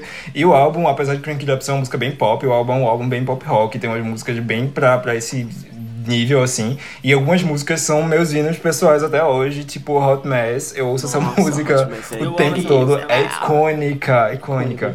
Então foi uma era muito boa de se acompanhar, mas assim, flopou horrores. Tipo, você for procurar os charts, eu não vou nem atrás do chart da Ashley Tisdale, porque deve ser. Deve, ter, deve ficar da Gente. Bobby Under, da Bobby Under. Eu acho que Vendeu flopou 28 mil cópias. Flopou exatamente por isso, porque ela era uma, uma gatinha da Disney. e As gatinhas da Disney tinham que ser de certa maneira. Ela já não queria ir pra Hollywood, então já teve um budget defasado. Isso aí é mais do que old. Mas nos nossos corações ela sempre foi first. Isso é mais do que fato. O hype do High School Musical tinha passado também. É. né? Exatamente, É, aham, eu acho que tinha passado. E ela precisava se reinventar, assim, se reinventar entre aspas, porque eu sempre amei Ashley Tisdale. Se ela lançasse a mesma coisa 200 vezes eu ia estar lá aplaudindo ela? Sim. Mas assim, pro grande público, talvez pra ter um smash mainstream, por exemplo, ela precisaria ter feito outras coisas. Ela deu o nascimento da Kesha? Sim. Na época de Big To Me, ela era a Britney Spears pra mim. Exatamente. Eu, com 8 Total, anos eu ficava assim, caralho, ela é a maior diva pop do mundo. Pra mim também. Eu amava. Eu amo tanto essa música que eu tinha no meu MP3. E eu, eu tenho memórias de ir pra passeio de escola ouvindo essa música assim. É. Eu vou arrasar nesse passeio, que todo mundo vai me olhar e eu vou ser... Era uma coisa assim. Era, ela foi a água, a fonte de água pra nós no deserto. Então eu. Eu fui procurar os charts. Divisor de águas. E It's Alright, It's Okay pegou 99 na Billboard. Hit, E hit. Crank- Mais alto do que Ashley Simpson. É real. Sim, e Crank It Up nem sequer entrou no Bubbling Under. Não entrou, Mas Crank It entrou Up- em Crank It cinco Up- charts no mundo. Foi o grande nascimento da Kesha, né? Essa música. Eu acho que todo mundo sabe. É verdade. Porque Crank It Up deu ao mundo a Kesha, assim. Gente, Eu, eu, toquei Crank It Up no. Injustiçado, foi tudo. Foi a Ashley falando, eu vou acabar aqui. E a Kesha vai assumir aqui daqui a alguns anos, entendeu? E foi sobre isso. O que eu acho interessante é que Crank It Up nem é uma faixa do álbum, né? É uma bonus track. Sim, é uma bonus track. single. É, não tem nada a ver com o álbum. Nada a ver. É totalmente É out foi- do álbum. Foi só pra farofar. Foi, pra foi daí que. Foi daí que Nicki Minaj tirou a ideia de lançar singles aleatórios do que irritar, ela pega assim pra divulgar. Foi do Ashley Tisdale. Exatamente. Mais o impacto. Pois é. Sim, falem do Fight. Ai. Ah, É, esse o é o próximo. último agora. Sim. então, Sim. Com, pra, pra encerrar, esse é o último, né? Emily Osment Aham. Brasil, adeus. Mas, gente, o, o Fight of Flight, eu adoro. Só que ela era amiga da, da Miley Cyrus, né? Lançando o álbum. Tanto que ela veio no Brasil, a Emily, fez um show pra, sei lá, é, 100 pessoas. A, a HSBC Arena tava, tipo, vazia. Lotada. Acho que era isso. Era Metropolitan, alguma coisa. Eu tenho uma- um menino que vai sempre na Injustiçada. Que ele, ele amava a Emily Osment. Ele fazia parte do fã-clube da Emily Osment no Brasil e foi nesse show. E ele fala, eu consegui ficar na grade porque não tinha ninguém lá. Foi maravilhoso. e aí a Emily Osment, ela foi em vários programas do- aqui pra divulgar. Ela foi no Altas Horas, foi na Eliana, Nossa, foi no Raul Gil. disso. Eu lembro. disso, meu Deus. Cara, de- tentaram, tentaram. Só que, tipo, sempre que iam divulgar ela, era tipo assim. Um. E aí, Emily, é, como que é ser amiga da Miley? Como que é gravar Hannah Montana? E aí ela ficava tipo assim, ah, a Miley é ótima, mas vamos falar do meu disco? Não, mas assim, vocês, vocês são muito próximas, como vocês lidam uma com a outra? Ah, é o meu disco. Tadinha. Gente, ela- dá pena. Ela foi, assim, o time dela foi muito bobo de não falar que tinha uma música sobre a Miley Cyrus dentro do, do álbum. Eu falaria isso. Let's be friends. Exatamente, todo mundo ia ouvir, todo mundo ia ouvir, ia ser um hit, entendeu? Não que a Miley Cyrus tenha sido um hit naquela época. Vamos lembrar que ela não tem um hit solo há muito tempo. Mas. E não tinha. Meu amor, ela época. vendia três- tre- 350 mil cópias na primeira Mas- semana com Hannah Montana. Mas, de qualquer jeito, a Haley Osment, ela serviu nessa música. E nesse álbum, que eu amava ouvir ele no meu radinho, porque eu tinha o físico dele. Ai, Love Sick é, é babado, Não. toco até hoje. Love Sick é babado. Eu amo como... Ah, Ele é tropop. Eu amo como esse álbum parece muito fresh. Eu fui ouvir ele outro dia e, tipo, ele tem uns sons, assim, eletrônicos, umas coisas assim, meio, sabe? Acho que a Charlie XX usaria isso hoje em dia. Tipo, é um negócio muito louco. tipo, pra uma ex-Disney tá fazendo. Hyperpop. Tipo, ela, ela inventou, sabe, o hyperpop. Tipo, pra mim foi ela e a MIA. Eu amo que eu amo que a gente fala disso muito sério. Não, mas eu, eu estou sendo muito sério. Não, Ele fala assim, ai. Não, mas assim. Não, e eu acho muito curioso, É isso, eu acho muito curioso pensar que, tipo, que o CD todo foi produzido pelo mesmo produtor que produziu o post da Bjork. Então, tipo, a Emily Osment é a Bjork Team. Caralho, eu não Sério? sabia disso. É sério, gente, o álbum todo foi produzido pelo Nelly Hopper. Tipo, todo, todo. Caralho. Então, você tá Porra. me dizendo que, a, que ela é nada mais, nada menos que uma Bjork Team? É isso que eu estou dizendo, eu estou afirmando com todas as letras aqui. Emily Osment é a Bjork Team. E pra quem discorda de Mas- mim, mas assim, pra quem eu- discorda de mim, ouça 100 Clap Your Hands e volte aqui pra me dizer se ela não é a Bjork Team. Nossa. Amo. Mas, assim, gente, é, eu tinha pensado em outros álbuns, só que recentemente vocês fizeram um podcast sobre discos de que fizeram 10 anos esse Sim, ano. é. Que vocês citaram é, o Cinderella's Eyes, o da Natalia Amo. Kills, O maior do mundo. o da Kate B. E, tipo, tô- eu tava com. Até o Wonder Rhymes vocês falaram. Eu tava com um projeto, a gente começou a fazer os podcasts. O, de discos que fizeram. que estão fazendo 10 anos esse ano, né? A gente fez do Wonder Rhymes e do Perfectionist. E a gente ia continuar, e inclusive eu quero fazer um do Cinderella's Eyes. Se vocês tiverem interesse em Tudo. participar, eu, Eu amo. amo. Ai, eu Chama. quero. Nossa, é. Ouçam os anteriores, que a gente realmente investiga tudo. É Eu maravilhoso. soube desses álbuns por causa de Kelvin e de Caíno. Inclusive, Sim, é. eu conheci Nicola Roberts e Girls Aloud por causa dessas duas bichinhas. A gente Sim. influenciou. Gente, é, a gente, a gente investiga até o que não tem pra investigar. acho a gente incrível. vai lá na vida pessoal da cantora, da ex-cantora e. Eu Ah, quero... a gente também, a gente, descobriu, a gente descobriu que o Lucas foi o grande culpado do Cinderella's Eyes flopar. Não, do Lucky Day vazar. O clipe de Lucky Day vazar. Cara, ele... É, o clipe Ai, de Lucky Day que vazar. Você pensa assim que tô- destruímos a carreira de, de uma... Destruímos De uma ela. Ruiva albina, isso é muito triste, sabe? Tadinha. Gente, Eu amo esse episódio, acho que foi o episódio 10 do, do- dessa, desse reboot do podcast. E eu fiquei com vontade de gravar esse episódio porque eu tava muito viciado no On a Mission de novo, que é tipo um dos álbuns da Nossa, minha vida. e aí eu pensei, nossa, tinha acabado de completar 10 anos, a Kate B ela sumiu assim da, da face da foi terra. né? embora. Não faz mais nada hoje em dia. ela Daí eu postou adeus. desses É isso, álbuns. adeus. Foi embora. Fui atrás desses álbuns que fizeram 10 anos e eu fiz essa compilaçãozinha assim, mas tem muito álbum pop bom e muito injustiçado dessa época. Então, 2011, uau. 2011 é, foi o ano. Eu acho que de- foi um desses ano álbuns. Bem super- divisor de águas, né? Tanto no pop ocidental sim, quanto no pop oriental. Teve muita coisa acontecendo. Inclusive, gente, sobre pop oriental, Michel disse que tinha uns discos de K-pop pra falar. E assim, eu, eu cheguei a É. comentar com ele. No episódio da Injustiçada, eu quero que seja um episódio sobre K-pop. Eu vou trazer os meus questionamentos sobre K-pop. Quero que vocês falem sobre. Vamos, e a gente pode falar sobre os álbuns injustiçados de K-pop que a gente falaria aqui e não falou. Não, eu vou falar como o K-pop em si é injustiçado por. enfim. Xenofobia. Ponto. É, Sim. também. E é isso, a gente vai finalizando aqui a 14 edição do, do podcast de Jesus Ava Chanel. Eu gostaria de agradecer ao Antônio da Justiçada por participar dessa edição, por ser um dos primeiros convidados Nosso que a gente primeiro. tem em anos. Eu a gente nunca tem convidado. E, enfim, pode mandar o seu recado, mandar um beijo pra alguém, dizer se a experiência foi boa, se foi traumática, se vai ser difícil de editar o programa. Dê a sua opinião. Eu queria agradecer também, é, acho essa parceria maravilhosa, porque eu acompanho o Jesus Usava Chanel há muito tempo. e Ah. adoro as reviews de vocês, adoro a linguagem, o jeito que vocês falam das coisas, o podcast. Eu fiquei muito feliz com os podcasts perdidos, porque eu lembro de ouvir na época eles se perderam mesmo completamente. assim. então eu vou ouvir tudo de novo. E, e é isso, vamos fazer um, o da Injustiçada junto. É, não só o podcast se perdeu, como a gente também, que é totalmente perdido no podcast. Ah, que é amigo, o meta. hoje em dia eu não tô, eu não tô aqui, eu só existo. Apenas um pendrive.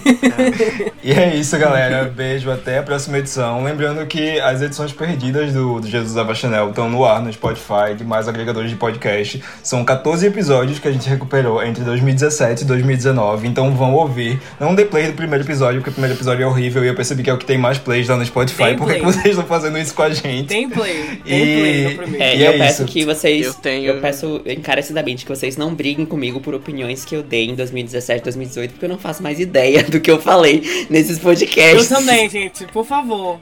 Eu não sou mais aquela pessoa. Eu estava Eu sem não meus sou, remédios. Mas eu tenho certeza É. que eu cheguei muito a Miley Cyrus. Em algum deles. E além de tudo, a gente ainda tinha um outro integrante no podcast. É o nosso.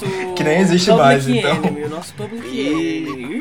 Polêmica, É a- polêmica, como que é que né? fala? Polêmica. É a Camila Cabelo delas. É a nossa, A nossa Camila Camila Cabelo, Cabello. exatamente. A gente fez assim. Eu quero mandar um beijo pra quem tá ouvindo aqui, pra quem vai na Injustiçada, pra quem ia e pra quem vai no futuro. É, obrigado por terem ouvido, me acompanhado. Beijos, fãs. Eu quero mandar um beijo pra quem vai na Injustiçada também, porque eu tô sempre lá. Então vocês vão se esbarrar comigo. Se vocês se esbarrarem comigo, não falem comigo, por favor. Não dirijam a palavra. Eu não quero saber quem é você. Não É se isso, refira a mim. É sobre isso. Não fale comigo. Mentira, mentira. Tchau, galera. Até a próxima. Investing in third world democracy? These shades were made in Sri Lanka. Don't you dare write anything else funny about me. Some, some, some, some are Twitter, some are Facebook. Some, some, some, some are Twitter, some are Facebook. All I wanna do is Anna. Not a cliche. All I wanna do is Anna. I've got a hobby. All I wanna do is Anna. Meet Tom the pony. All I wanna do is Anna. I'm putting on a play. Jésus Portrait Chanel. Janeiro. Jesus usava tatatatamel. -ta -ta -ta